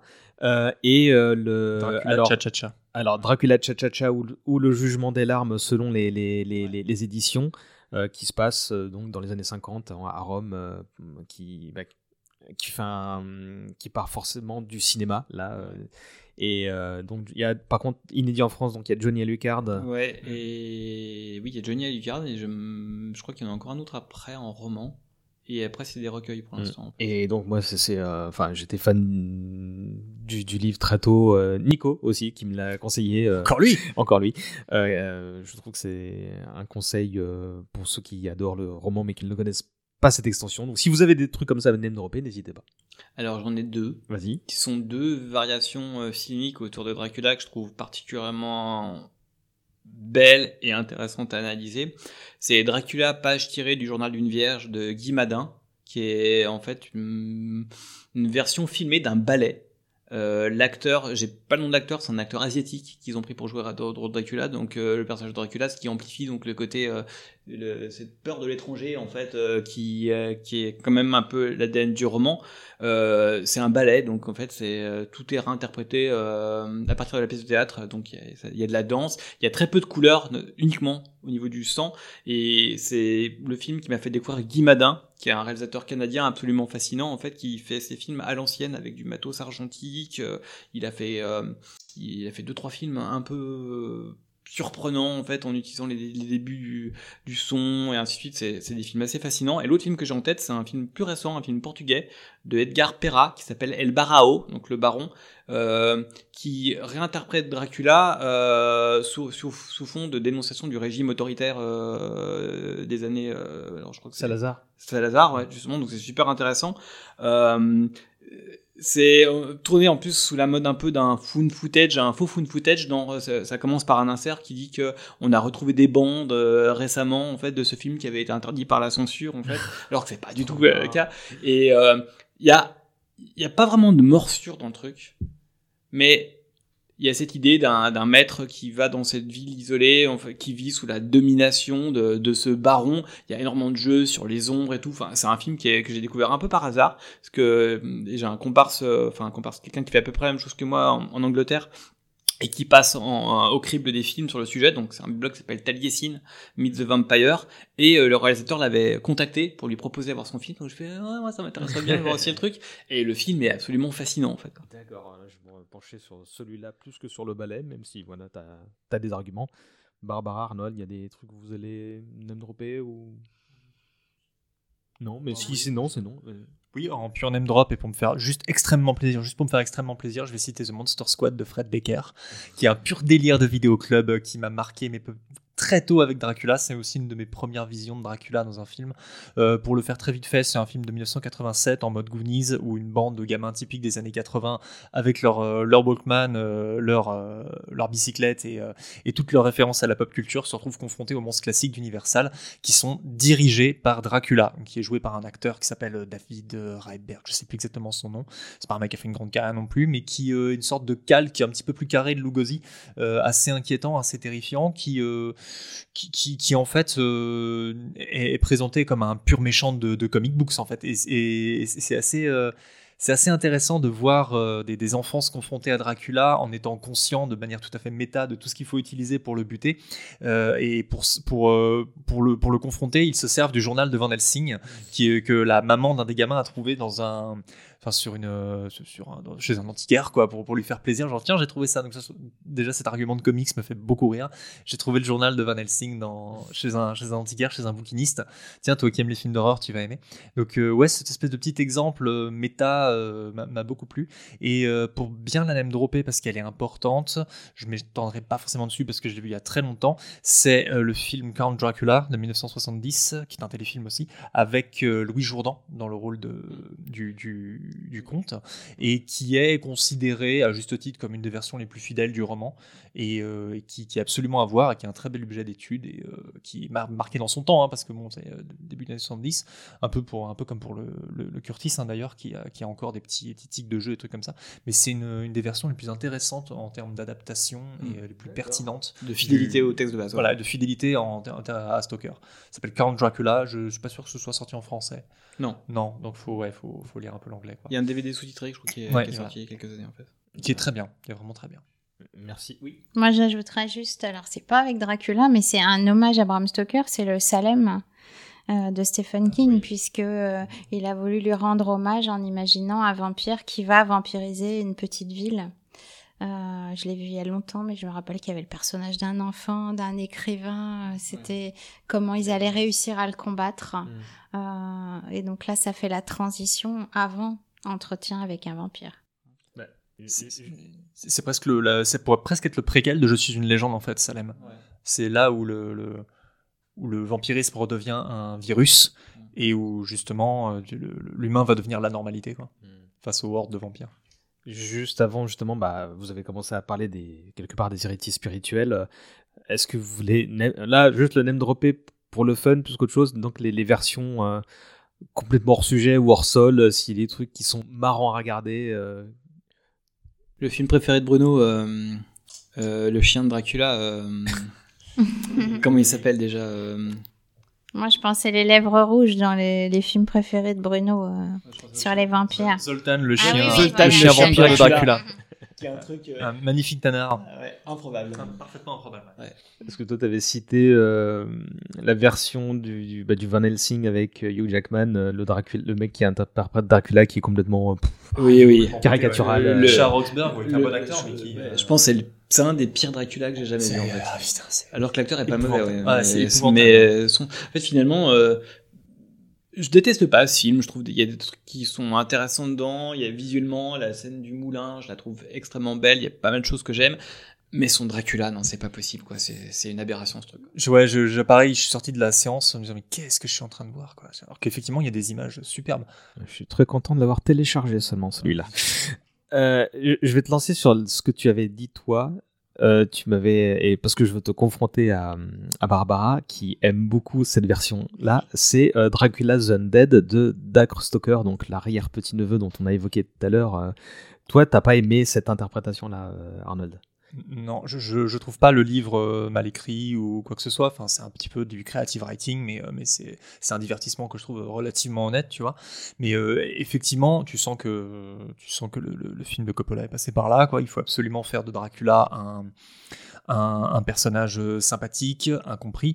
Et le, la, la base du roman, pas pour, enfin, la base, le, fond du truc, euh, en spoilant parce que je, je, vais aller là-dedans. On veut dire qu'il y a une certaine prescription là. Il y a une prescription. Euh, en fait, le, le Lucie n'est pas morte à cause de Dracula, elle est morte à cause de, de Van Helsing qui a fait une erreur de transfusion. Et alors, ce qui est intéressant comme. ce qui est intéressant, mais du coup, le, concept aurait peut-être dû être vu du, point de vue de Van Helsing plus que du point de vue de d'autres personnages. Alors après, ça, le troisième acte, ça part vraiment en, entre, en, roman d'action un peu bas de gamme, euh, avec euh, Mina qui se défend avec un katana euh, contre. contre que c'est pas le meilleur moment. Contre du, parce que le, du coup, parce que comme il faut trouver un, un méchant, on lui oppose la comtesse Bathory, ce que je trouve vraiment un, un, un truc complètement éculé. on le trouve aussi dans le dernier roman Buffy, comme par hasard, mais c'est toujours Bathory. Quoi. Quand ça peut pas être Dracula, faut que ce soit Bathory. Bref. Euh, Parce qu'on comprend dans le roman que euh, Dracula est venu à Londres pour euh, l'empêcher de commettre pour, les meurtres qui s'avèrent être ceux de Jack l'Éventreur. Voilà, qui, qui, voilà, tu peux, tu peux le spoiler aussi. Il se, il déguise son nom sous le nom de. C'est quoi le, pseudonyme de, de Dracula dans, dans, le, dans le livre? Il se fait passer pour un comédien. Mais en fait, je vais pas te mordre parce que moi, mon préféré, c'est pas celui-là. Ah, bah oui. C'est l'autre, c'est les origines. Oui, les origines, ça, c'est très, très bien. C'est celui. Donc là, je. Bon, bah, pas de conflit malgré tout le build-up que j'aurais essayé d'installer. On est d'accord, on est d'accord. Ouais, est d'accord. C'est Undead, pour moi, c'est une espèce d'hérésie. Euh, mm. C'est un super concept, mais c'est un super concept de série B, quoi. J'avais oublié qu'il y avait cet autre euh, ouvrage de Dak Stoker. Bah, si tu veux en dire deux mots. Si encore, juste si encore, je pourrais l'accepter en fait, le The Undead, si ça n'avait pas été en plus présenté comme la bah suite officielle de Dracula, parce que Dak Stoker est l'arrière-petit-neveu de, de, Et Ian Holt, c'est ça Ian Holt, oui, ça a été coécrit. Alors que Anno Dracula euh, est une suite officieuse qui est davantage intéressante. C'est un what if, c'est un what if, tandis que là, ça se présente et c'était vendu comme ça. regardez, c'est la suite officielle. En BD, ça passe bien. L'adaptation en bande dessinée, en fait, par euh, Kowalski et, euh, et Michel Dufran qui adaptaient le texte de Stoker, ont fait que ça passait beaucoup mieux. En fait. J'ai pas osé. Barbara, donc, les origines Non, moi, c'est les origines que j'aime beaucoup et c'est pas avec euh, le même co-auteur, c'est avec J.D. Barker, donc c'est peut-être aussi euh, très différent. Et c'est là où on a vraiment la sensation de voir euh, l'écriture qui, peut se mettre en place, comment ils se sont rencontrés avec Dracula et alors évidemment, des fois on correspond un petit peu avec Dacre Stoker, mais je ne le connais pas du tout personnellement. Mais quand j'écrivais ma pièce de théâtre, c'est des choses qui se rejoignent. Donc c'était encore plus étonnant de le lire. Euh, et oui, ça je trouvais ça passionnant d'avoir Bram Stoker enfermé dans cette tour qui est obligé euh, de coucher par écrit euh, tous ses souvenirs et on comprend, si je dis juste le début, que il a une nourrice qui, qui veille sur lui mais qui est assez étrange et que finalement si il guérit de sa maladie c'est que peut-être c'est un vampire et, et qu'elle a contribué donc à sa guérison voilà, je ne veux pas tout raconter parce que je trouve vraiment que c'est passionnant à lire. Celui-là est peut-être plus conseillable que, que, que, Dracula l'immortel. Il est totalement conseillable. avec pour moi le bal des ombres, si on lit les, mm. les, deux. Euh. Ce que j'aime beaucoup dans le Dracul, justement, ce que tu disais, c'est cette espèce de manière de faire se confronter. Excuse-moi, Dracul, c'est le titre original de Dracula et les origines, c'est oui, ça, ça Oui, c'est ça. C'est cette manière de se faire confronter, en fait, la genèse du texte avec euh, le texte en lui-même euh, son époque, les, personnages créateurs et euh, les personnages de fiction, et le fait qu'il y a un tuilage entre la réalité de Bram Stoker et le surnaturel du bouquin en fait. Quoi. Mm. Et en effet, je suis très très fan de ce genre de, de jeu littéraire en fait, mm. et ce que fait d'ailleurs en effet euh, O'Connor sur son sur dans son, le bal des hommes. Oui. Et puis là, on sent vraiment quand il écrit euh, Bram Stoker, on imagine dans Lyceum Theater comme si c'était un labyrinthe, comme s'il y avait encore des greniers euh, qui mm. sont non visités, euh, mais où il reste quand même des décors, où il se cache pour pouvoir écrire. Et, et, ça, c'est comme le début aussi, où il, doit rénover le, théâtre. Et il faut des chats partout parce que c'est envahi de souris et c'est dans un état épouvantable. Et on voit, oui, cette envie de, de créer ensemble. On, se dirige vers la fin euh, de l'émission et je voulais également vous demander de citer des héritiers spirituels, un chacun. Euh, et donc le tien, euh, Adrien, c'est celui de, du Prince de la Nuit, la BD. Hmm. Bah, qui pour moi qui est hyper importante parce que en fait c'est c'est euh, l'œuvre qui m'a amené au vampire. Donc c'est une bande dessinée. Historiquement, il y a, il y a la première version, il y avait six tomes euh, de, de, deux cycles de trois tomes. Il y a un nouveau cycle qui a été commencé il y a quelques années par un, avec un nouveau dessinateur, mais toujours le même scénariste qui est Yves Swolf, en fait, qui est un très vieux briscard de la BD franco-belge. Et donc l'idée, c'est comment une, à un moment au Moyen Âge, en fait, un, un châtelain se retrouve confronté à une figure maléfique, un espèce d'équivalent de Dracula, donc le comte euh, Vladimir Kirgan, euh, qui est d'ailleurs euh, mon pseudo en fait sur les réseaux sociaux depuis bien une vingtaine d'années, voire même si pas avant. Et l'idée, c'est que chaque génération de cette famille reprend le flambeau de la lutte contre ce personnage-là parce qu'ils n'arrivent jamais à en venir à bout. Et on suit la famille sur des générations, des générations dans Comme Castlevania. Hmm. Comme Castlevania. Oui, un peu un truc dans, dans ce goût-là. Le personnage principal euh, a le look de Steve Vai et c'est c'est euh, c'est assumé par le par le par le créateur de, de l'histoire et en- il explique en en, interview que ce qui l'a influencé pour créer cette histoire, c'est sa découverte du concept de psychogénéalogie en fait. Cette idée en fait que d'une génération à une autre, il y a des choses qui que tu transmets. en- Et là, pour le coup, la transmission, elle est apparente à chaque génération.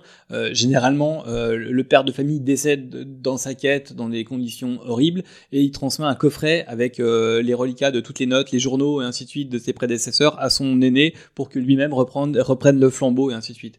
Pour moi, c'est, c'est, ça, ça va taper dans la Universal, ça va taper dans la Hammer. Il y a le côté un peu sexy aussi parce qu'il y a des scènes un peu langoureuses pour ainsi dire régulières, comme ça se faisait beaucoup dans la BD de cette époque-là. Et euh, il y a le- ce que je trouve génial, c'est quoi? Il y, a, il y a la dimension Eros et Thanatos qui est présente de manière très imbriquée dans toute cette saga et qui fait que euh, c'est la saga que je kiffe le plus sur le sujet. Quoi. Alors pour moi, le personnage, euh, c'est Vampirella. Euh, et sans doute parce que euh, Forrest J. Ackerman, qui m'avait offert le fameux euh, pendentif avec le petit cercueil, c'est lui qui a inventé ce personnage. Et grâce à Adrien, parce que je me posais toujours la question, il l'a inventé, mais il l'a pas dessiné. Euh, Qu'est-ce qu'il en a fait? Et toi, tu, euh, bah, tu, tu écris justement qu'il c'était pour présenter dans le dans son magazine euh, ce qui se passait. Euh, mais en fait, ce personnage, il prend tellement d'importance qu'il va y avoir des bandes dessinées. euh.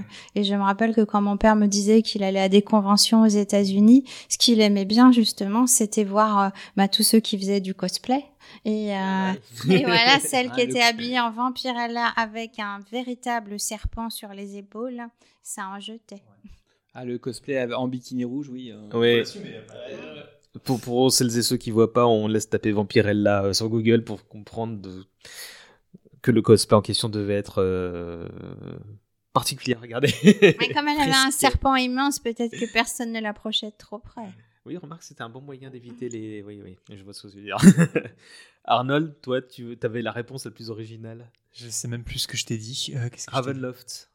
Ravenloft, oui, euh, en tant qu'héritier, oui. Alors je, je cite Ravenloft. euh, je, oui, où le, le- il y a un vampire qui s'appelle donc le comte Strahd, qui est un, un archétype total euh, du, du vampire euh, stalkerien, euh, mais qui vit dans une euh, qui vit dans une, une partie du monde de Donjons et Dragons, puisque Ravenloft est un spin-off de Donjons et Dragons, qui s'appelle l'entre le, le la dimension de l'effroi, euh, qui, euh, qui, qui je donner beaucoup de mal à, à l'expliquer parce que je, Bon, je- c'est la, la, la dimension gothique. c'est la dimension gothique horrifique de Donjons et Dragons. Je précise que je suis pas un joueur de Donjons et Dragons. Je, je, je suis pas, pas un énorme fan de jeux de rôle, mais j'ai connu Strad grâce aux romans en fait qui ont été écrits euh, autour de Ravenloft, où euh, plusieurs personnages euh, X euh, tiers euh, random euh, croisent la, la route du vampire et qui, pareil, est un personnage avec un passé un petit peu difficile, un petit peu complexe, mais qui euh, garde quand même toute sa cruauté, toute son, toute, euh, toute sa vilainie et qui est, qui est un personnage euh, parfaitement fascinant.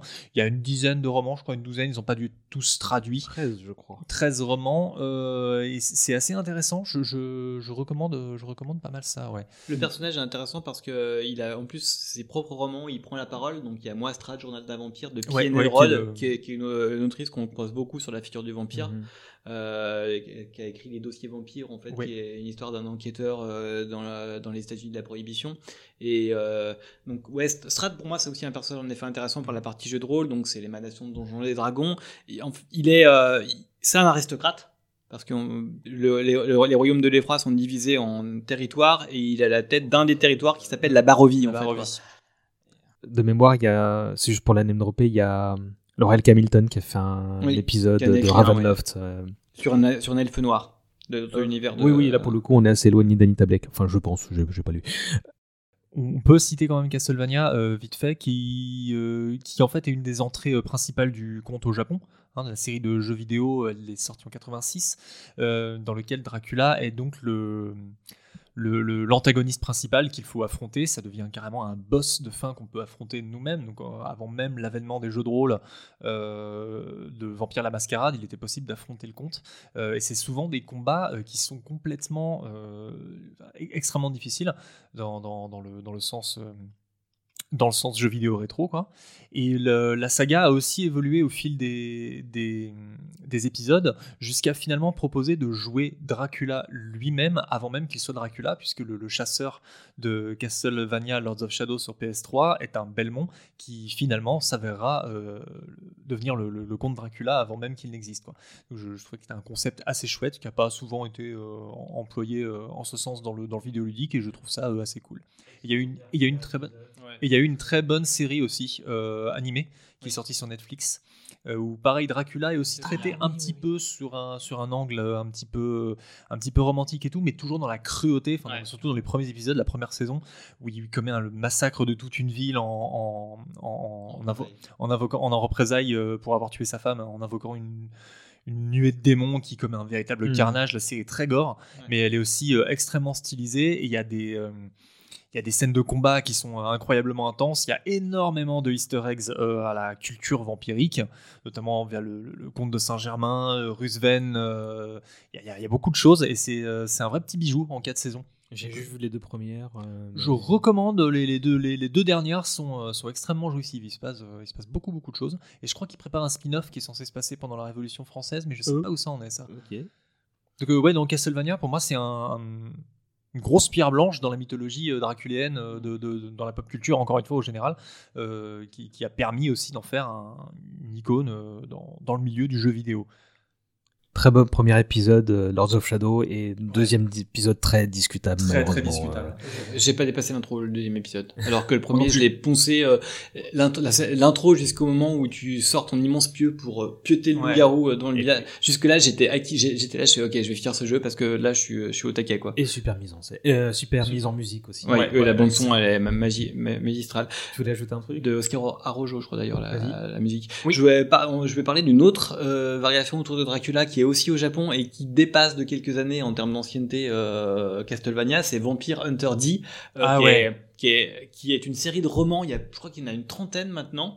Euh, donc c'est futuriste, c'est dans un univers post-apo où les vampires qu'on appelle les nobles, ben on retrouve un peu l'idée de l'aristocrate qui euh, appuie de son joug en fait euh, la, la, vie des, des survivants.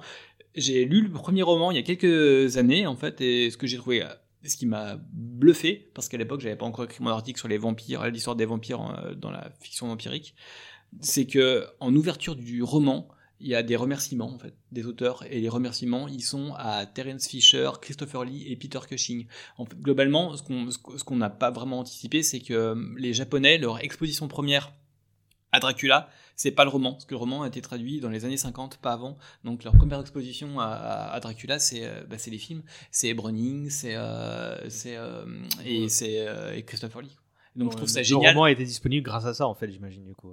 Le roman a été disponible là-bas grâce à ça. oui, bah il a été, c'est une émanation de ce truc-là. Après, euh, Tezuka a écrit des œuvres aussi sur les vampires, mais même Tezuka, c'est vampire à lui, c'est version de Dracula. Donc il y a un Don Dracula qui est assez drôle où Van Helsing est un hémorroïde euh, et, qui blague comme ça.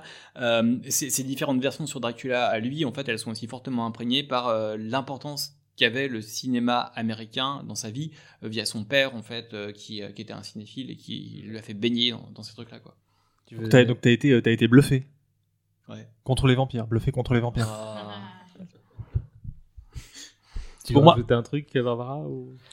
Euh, si je rajoute quelque chose, c'est que ceux qui euh, ont connu d'abord les vampires euh, avec entretien avec un vampire, eux, ils vont penser que les vampires, ils viennent plutôt des bayous et de la Louisiane. Donc après, il faut qu'ils reviennent vers les vampires qui sont dans les forêts transylvaniennes, les Carpates. Mais si Dracula ne restait que dans son château, je pense qu'on le connaîtrait pas aussi bien aujourd'hui. C'est d'ailleurs un truc qui est marrant, c'est que dans le Anne Rice, elle fait le, lien en fait entre les vampires type Dracula et ces vampires à elle, parce que durant le voyage de, de Louis et de Claudia en Europe, ils veulent rencontrer des vampires, donc ils vont en Europe de l'Est, et les créatures qu'ils voient s'apparentent plus aux vampires d'avant la fiction, donc c'est mmh. quasiment des zombies décérébrés qui n'ont aucun affect, donc ils leur tournent le dos. Donc je trouve ça, je trouvais ça assez super. C'est le passage d'Entretien Vampire que je préfère, parce que je trouve ça assez superbe qu'elle ait intégré à sa fiction l'idée même qu'elle tournait le dos euh, aux vampires mmh. gothiques de Bram Stoker pour tracer sa propre voie en fait. Je crois qu'elle les appelle les vampires de l'ancien monde. Oui. Puis elle recrée elle toute une mythologie du vampire. Est-ce que les stats, c'est pas finalement le prolongement, le seul prolongement de personnage vampire populaire après Dracula? Est-ce que c'est pas le plus iconique C'est très intéressant comme Parce que je, Dracula, en fait, on, à un moment dans cette émission, on a parlé de d'héritier. Et, du coup, en fait, trouver un héritier à Stoker, c'est difficile d'un point de vue littéraire. Hein. Je pense qu'on est tous d'accord, c'est un roman unique et des tas de gens n'essaient peut-être même pas de l'imiter parce que quelque part, c'est un roman qui se passe, qui se passe de suite ou de, de copie. Mais un héritier du personnage qui ne soit pas le personnage, c'est peut-être Lestat. Enfin, à mon sens, ce serait Lestat qui est le seul à jouir d'une pérennité littéraire assez longue et multi-support. Et multi-support pour justifier qu'il soit une icône et qu'il euh, qu'il garde ce côté à la fois fascinant et dangereux. Euh, à, même de fédérer un public aussi. On le voit qu'il y a une série en, ce moment euh, qui, qui, est diffusée sur Entretien avec un vampire, où les stats est joué par Sam Reed avec un brio, enfin, comme je le trouve absolument génial. je, je, pense que si on doit parler d'un héritier du personnage de fiction lui seul, je pense que les stats se placent assez haut dans la hiérarchie euh, des, prétendants. Et puis quand on lit le roman, on imagine euh, David Bowie, qui avait joué dans Les Prédateurs. Ouais. Et un vampire avec euh, le charisme de David Bowie. Ou Robert Plant. Ou Robert Plant. Moi, j'ai juste name droppé Helsing, l'animé le, marrant, bah, facilement oubliable, mais marrant, notamment pour sa bande-son. Lequel? Le tout premier, quand même, sous la deuxième, voilà. Euh, oui, celui qui prend des libertés avec le manga, même si c'est des libertés. Mais graphiquement, je trouve qu'il est plus réussi. Enfin, euh, j'ai aussi beaucoup plus d'affect pour le premier que pour le deuxième, même si le deuxième est plus fidèle. Contentez-vous du générique, c'est très sympa. Euh, et euh, juste pour la forme, parce qu'il y a un personnage qui vraiment fait écho à, à Vlad Tepes, c'est euh, euh, l'un des personnages, ah évidemment j'ai oublié son nom, l'un des personnages de la série de Taika Waititi, donc euh, euh, What We Do in the Shadows. Nandor. voilà, qui est une extension donc du film et donc il y a réellement un un, un, Dracula choupinet dans, dans, cette série-là. Avec un accent fabuleux. Qui vient, qui vient d'un royaume en fait qui a disparu, dont plus personne ne parle la langue, et même lui a oublié comment on parlait cette langue. Nandor l'inflexible. Il faut absolument voir cette série. C'est un plus must que, plus, plus, que le film. Largement plus que le film, ouais. Voilà, vous avez pas mal de réco. euh, on peut évidemment pas dire que la figure de Dracula euh, n'est plus pertinente, puisqu'on a donné pendant deux heures plein de raisons pour l'expliquer que, que oui, c'est toujours le cas. Euh, comme je disais tout à l'heure, le, nombre ahurissant d'adaptations, de réécriture, de réinvention euh, parle pour, pour aller dans ce sens. Euh, est-ce que le père Vlad, il a encore des choses à raconter, selon vous? Alors, a priori, oui, puisque les adaptations font qu'on peut dire ce qu'on veut, mais est-ce qu'il y a des choses qui... qui... Est-ce qu'il y a encore un champ libre Et est-ce qu'il y a des choses que vous voudriez voir ou lire? Il a forcément le champ libre. Si tout ce qu'on a dit, ça veut dire que le vampire peut s'adapter à toutes les époques. Euh, comme euh, dans un vampire ordinaire, même si c'est pas avec Dracula, euh, ce roman où le vampire, lui, peut même s'endormir à certains moments pour pas s'attacher trop aux mortels et s'adapter à chaque époque. Donc, qu'est-ce que j'ai envie de voir demain comme comme vampire? Là, j'ai surtout envie de le jouer sur scène, le vampire. C'est une très bonne réponse. Arnold? Moi, j'ai très envie de voir, je l'attends avec beaucoup d'impatience, un film qui a été repoussé pendant très longtemps, qui est passé de main en main, qui a frôlé le développement elle, c'est Le Dernier Voyage du Déméter, qui, euh, ça fait dix ans que c'est en développement, c'est passé entre les mains de plusieurs réalisateurs, avec plusieurs comédiens qui finalement ont jeté l'éponge, notamment Noumi Rapace qui devait jouer dedans. Et finalement, le film euh, a été entièrement réalisé, tourné par André Ovredal, qui est pour moi un des meilleurs réalisateurs d'horreur de ces dix dernières années, à qui on doit notamment euh, euh Scary Stories d'après Alvin Schwartz, Trollhunter aussi qui était super sympa et le The Autopsy of Jane Doe. Et c'est euh, en fait ça va se focaliser sur le voyage de Dracula entre la Transylvanie et Londres à bord du bateau le Déméter et dont, tous les tous les, les membres d'équipage et les autres voyageurs vont finir dévorés par le comte pendant le voyage. Donc il y a un côté huis clos qui risque d'être très angoissant. C'est Ravière je me rappelle pas son nom, qui va jouer le comte, qui est euh, un acteur physique espagnol qui, est très très grand, qui fait 2 mètres, qui est extrêmement maigre, qu'on voit dans les films Rec notamment, qui est un peu un peu comme Doug Jones chez, Guillermo del Toro. Et je trouve que c'est un choix assez inattendu pour jouer le comte. Euh, est-ce que ça va être quelque chose de pertinent? J'en sais rien, mais ça va raconter un, passage du roman qui est qui, n'est visible que par des extraits de journaux euh, du, capitaine de bord, qui a été raconté aussi dans la série Netflix mais sur un, côté plus Agatha Christie, Colombo, euh, qui était très intéressant. Là, j'ai hâte de voir sous Ovredal ce que ça peut donner. Est-ce qu'il va en faire quelque chose de pertinent, d'adapté, etc. Je sais pas. Euh, je suis d'accord avec, avec toi, Barbara, quand tu dis que le personnage, effectivement, peut encore s'adapter au temps moderne, raconter quelque chose à l'ère des réseaux sociaux, de la fake news, de ce que tu, tu, peux faire quelque chose avec Dracula. Moi, je pense que ça peut encore être l'interprétation du, du, capitalisme effréné et de histoire de d'en garder un côté méchant aussi. J'aimerais bien qu'on revienne à ça et que ça soit pas un personnage tout public comme euh, les, les, les, gros studios ont l'air de le penser depuis quelques années, quoi. comme quand ils ont fait Victor Frankenstein, qui était un film tout public. Mmh. Le prochain Renfield, je pense que ça va être tout public de Chris Miller. là. Donc euh, moi j'aimerais qu'on revienne un peu à la, à la saleté du personnage. Son, en tout cas, il peut être déchiré par les conflits euh, intérieurs ouais. Ouais, et, et pencher euh, bah, du mauvais côté. Adrien? Euh, bah, On en parlait aussi parmi les dernières dérivé en fait de Dracula. Faut pas oublier que Dracula est aussi un personnage de Beat parce qu'il y a la série de Janine Frost sur Vlad. Euh, ah oui, d'accord, c'est lui. Okay. c'est Vlad euh, Tepes en fait. Donc euh, c'est intéressant de voir que même euh, dans les dernières, euh, comment dire, dans les dernières occurrences. occurrences du vampire de fiction, en fait, Dracula peut être récupéré dans un contexte dans lequel on pourrait penser qu'il a pas du tout sa place, quoi. Et il y a toutes les, euh, les, les, grands cycles ou les, les grandes licences euh, vampiriques font à un moment ou à un autre allusion à Dracula. Bah, dans Buffy, en fait, ça fait l'objet d'un épisode en fait où euh, c'est le seul vampire qu'elle arrive jamais à tuer parce qu'en fait, il est plus puissant que tous les autres vampires et il a des caractéristiques que les mmh. autres n'ont pas. On le voit passer dans pas mal de d'autres licences dans lesquelles il n'est pas censé être au cœur de l'histoire. Blade. Blade, Rappelez-vous oui. ou pas Oh, Blade, ouais. Oui, mais Blade, Blade, en fait, finalement, Blade naît dans Dracula. Donc, oui, oui, oui. non, mais c'est le film, voilà. Bah, celui-ci, c'est pas le, c'est pas le meilleur des trois. Hein. Non, non, non. ouais, non, non. On peut pas, on peut pas dire quoi. Est-ce qu'il y a un truc que t'aimerais voir euh, avec cette réutilisation de cette figure? Mm, en même temps, t'en vois tous les deux jours. Donc, de, ouais, euh... ça. Euh, Peut-être un film de SF euh, qui utiliserait le personnage de manière beaucoup plus réussie que Dracula 3000, qui est sans doute une des pires merdes que j'ai. C'était prévu ça? Il n'y a pas Chloé Zhao euh, qui devait réaliser un Dracula dans le futur? Si, mais je crois que c'est.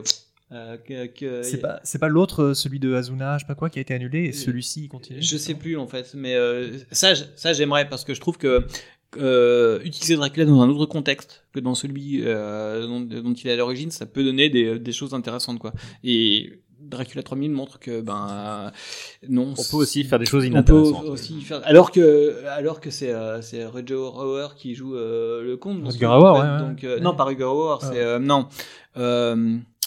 c'est pas Rutger Hauer?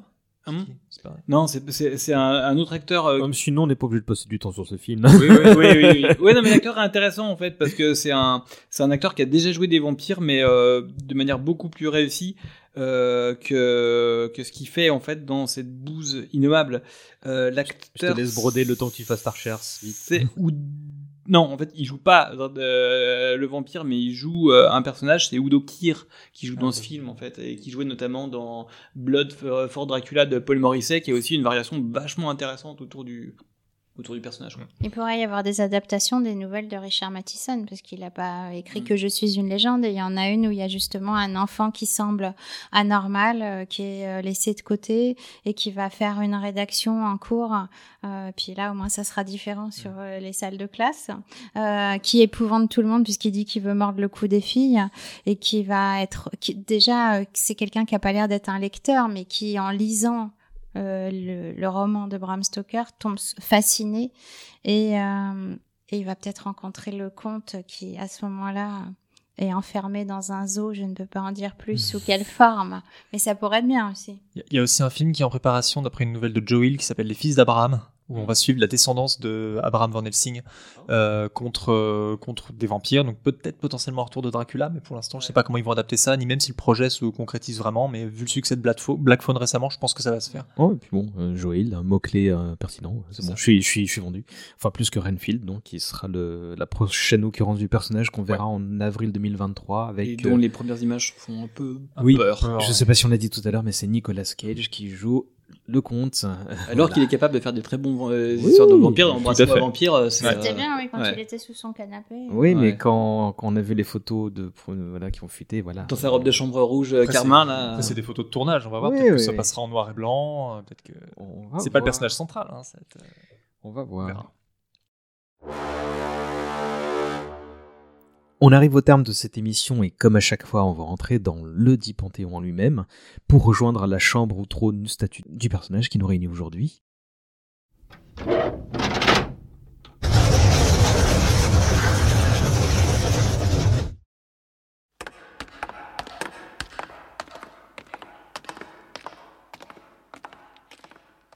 Ce panthéon réunit donc les figures les plus marquantes de notre culture et Dracula a évidemment une très grande salle rien qu'à lui. Nous y sommes, on est face à lui, le vampire nous contemple la lumière des torches qui entourent la pièce. Comment elle est cette statue? Il est, très grand, euh, je pense qu'il nous toise tous d'environ 4 à 5 têtes, ce qui fait qu'on on voit son menton de là où on est. Il a un port très altier. Euh, il porte un, costume euh, qui me fait penser à celui de Bela Lugosi, mais la cape est détendue de partout, comme si elle était en vol, euh, figée, avec beaucoup de majesté, avec un col redressé jusqu'au niveau des joues. Il y a de très légères, de, très légères rouflaquettes qui, dépassent de, sous sa de sa tignasse. Et euh, il a des très légères petites quenottes qui, qui, dépassent, mais il a la bouche fermée, ça forme une ligne, c'est très volontaire, mais les dents dépassent un petit peu, un petit peu en dessous. Et euh, il impose, il a une, figure de, guerrier euh, triomphant. Il a la main posée en fait sur, la, sur, le, sur le ventre jusqu'à l'épaule et on voit en fait à son doigt une bague rouge brillante. Euh, on devine aussi le collier, en fait, le collier, le, pendentif de l'ordre du dragon, en fait, à son cou. Euh, on, sent en effet l'idée que ce personnage-là, en fait, a autrefois pu euh, naviguer sur les champs de bataille et pourfendre l'envahisseur, euh, tout en tout en voyant, en le contemplant, que chose de, malin, de noir s'est infiltré en lui, en fait, donc, donc il témoigne encore. Adrien, juste avant qu'on s'en aille, tu veux bien lire l'épigraphe qu'il y a sous la statue? Sous la statue, il est indiqué une formule quasi rituelle que tous les amateurs de vampires connaissent et ont entendu, ne serait-ce qu'à travers la voix de Bela Lugosi, la première fois en fait que cette phrase a été, euh, a été énoncée Écoute-les, les enfants de la nuit. En font-ils une musique? Des nappes de brume s'élèvent autour de lui, et la statue commence peu à peu à prendre vie. Oui, je pense qu'il est temps de s'éloigner, parce que j'ai visité les autres pièces, il n'y a pas la même brume, donc je vous invite à me suivre.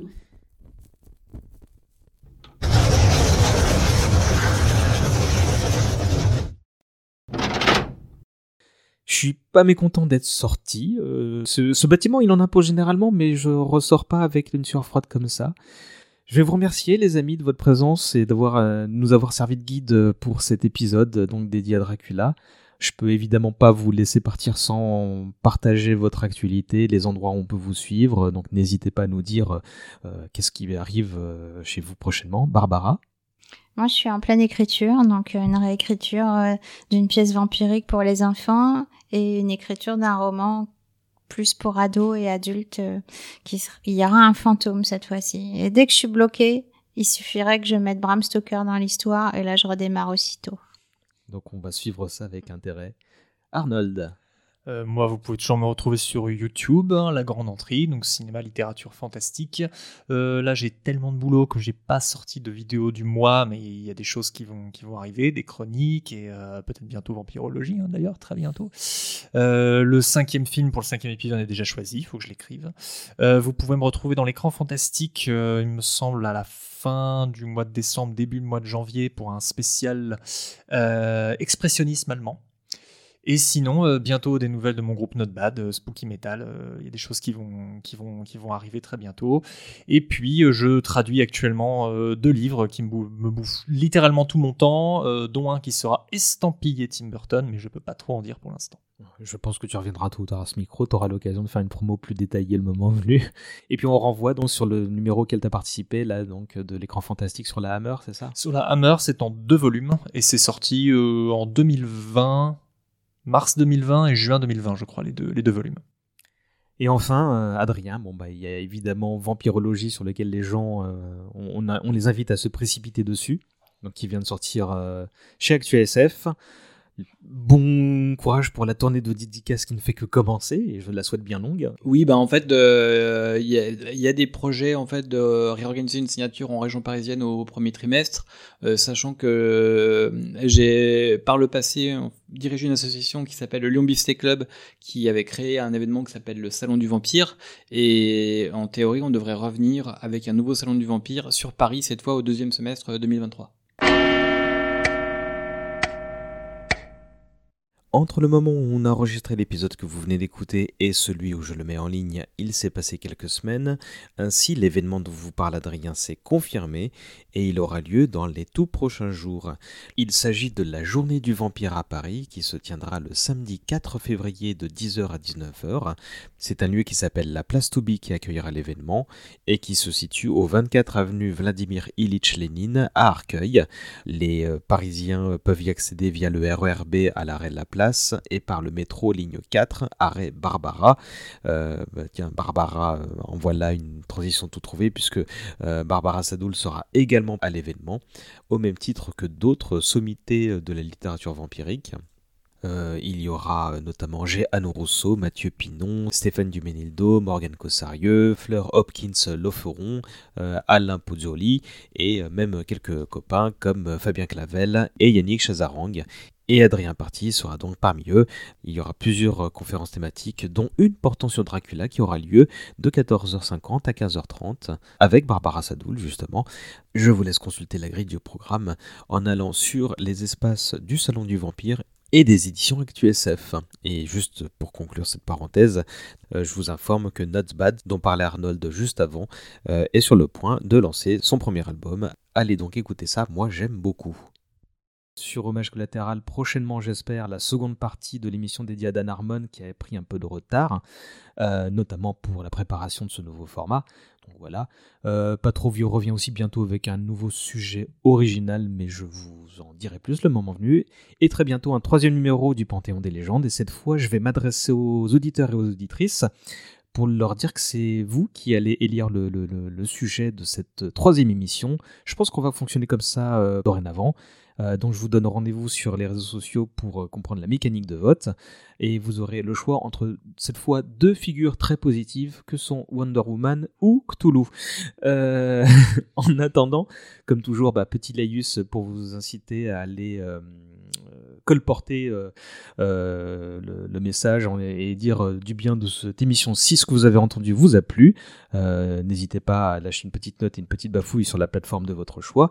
Je vous remercie d'avance. Et dernière question de vous quitter.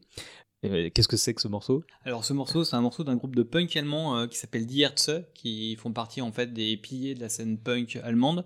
Ils sont revenus plusieurs fois sur la figure du vampire. En fait, ils ont un morceau un peu euh, collage avec plein de créatures surnaturelles qui s'appelle Monster Party. Dargraf est assez, c'est Dracula qui haut de son château en fait, euh, du haut de sa solitude, parle en fait ben de ben, qu'il ne fait plus peur en fait. Donc on vous laisse là-dessus. Merci mille fois à vous trois. Euh, je suis très content de cet épisode et du, savoir que vous nous avez transmis. Chers auditeurs, chères auditrices, on vous souhaite une très bonne année puisque là on enregistre, euh, on est encore en fin 2022. Gros bisous à tous et à bientôt. Listen to them. Children of the night. What music.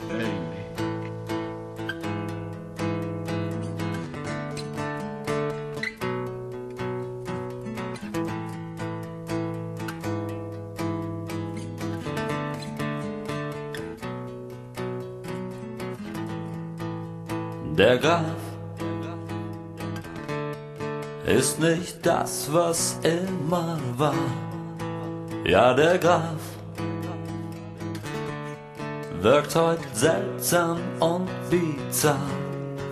Ja, der Graf lebt von Blutkonserven, Ratten und Getier.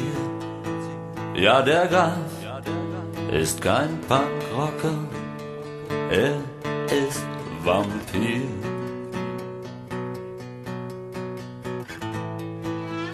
Der Graf erschreckt schon längst keine Kinder mehr.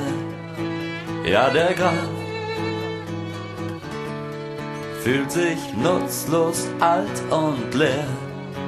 Ja, der Graf weiß nichts vom Ozonloch und Kernenergie. Ja, der Graf ist Vergangenheit, Blut und Nostalgie. Ja, früher war er gefürchtet bei allem das Böse in Person. Und trotzdem war er begehrt bei den Frauen, sie machten zum Lohn ihm die Hälfte frei. Doch das ist lang vorbei.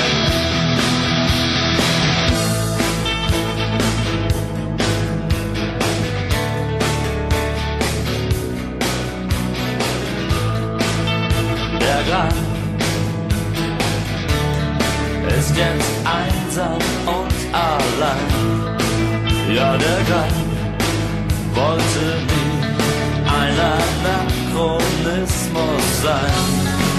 Ja, der Grab sehnt sich so sehr nach dem Blut seiner Jungfrau. Doch der Graf hat Angst, Angst vor HIV.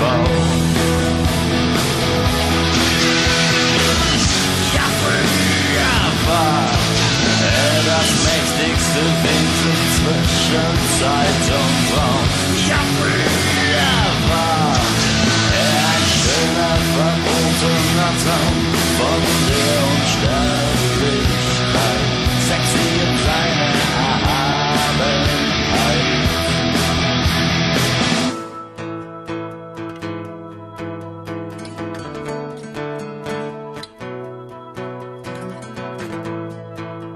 Der Graf sitzt auf einem Berg und weint. Ja, der Graf wartet bis die Sonne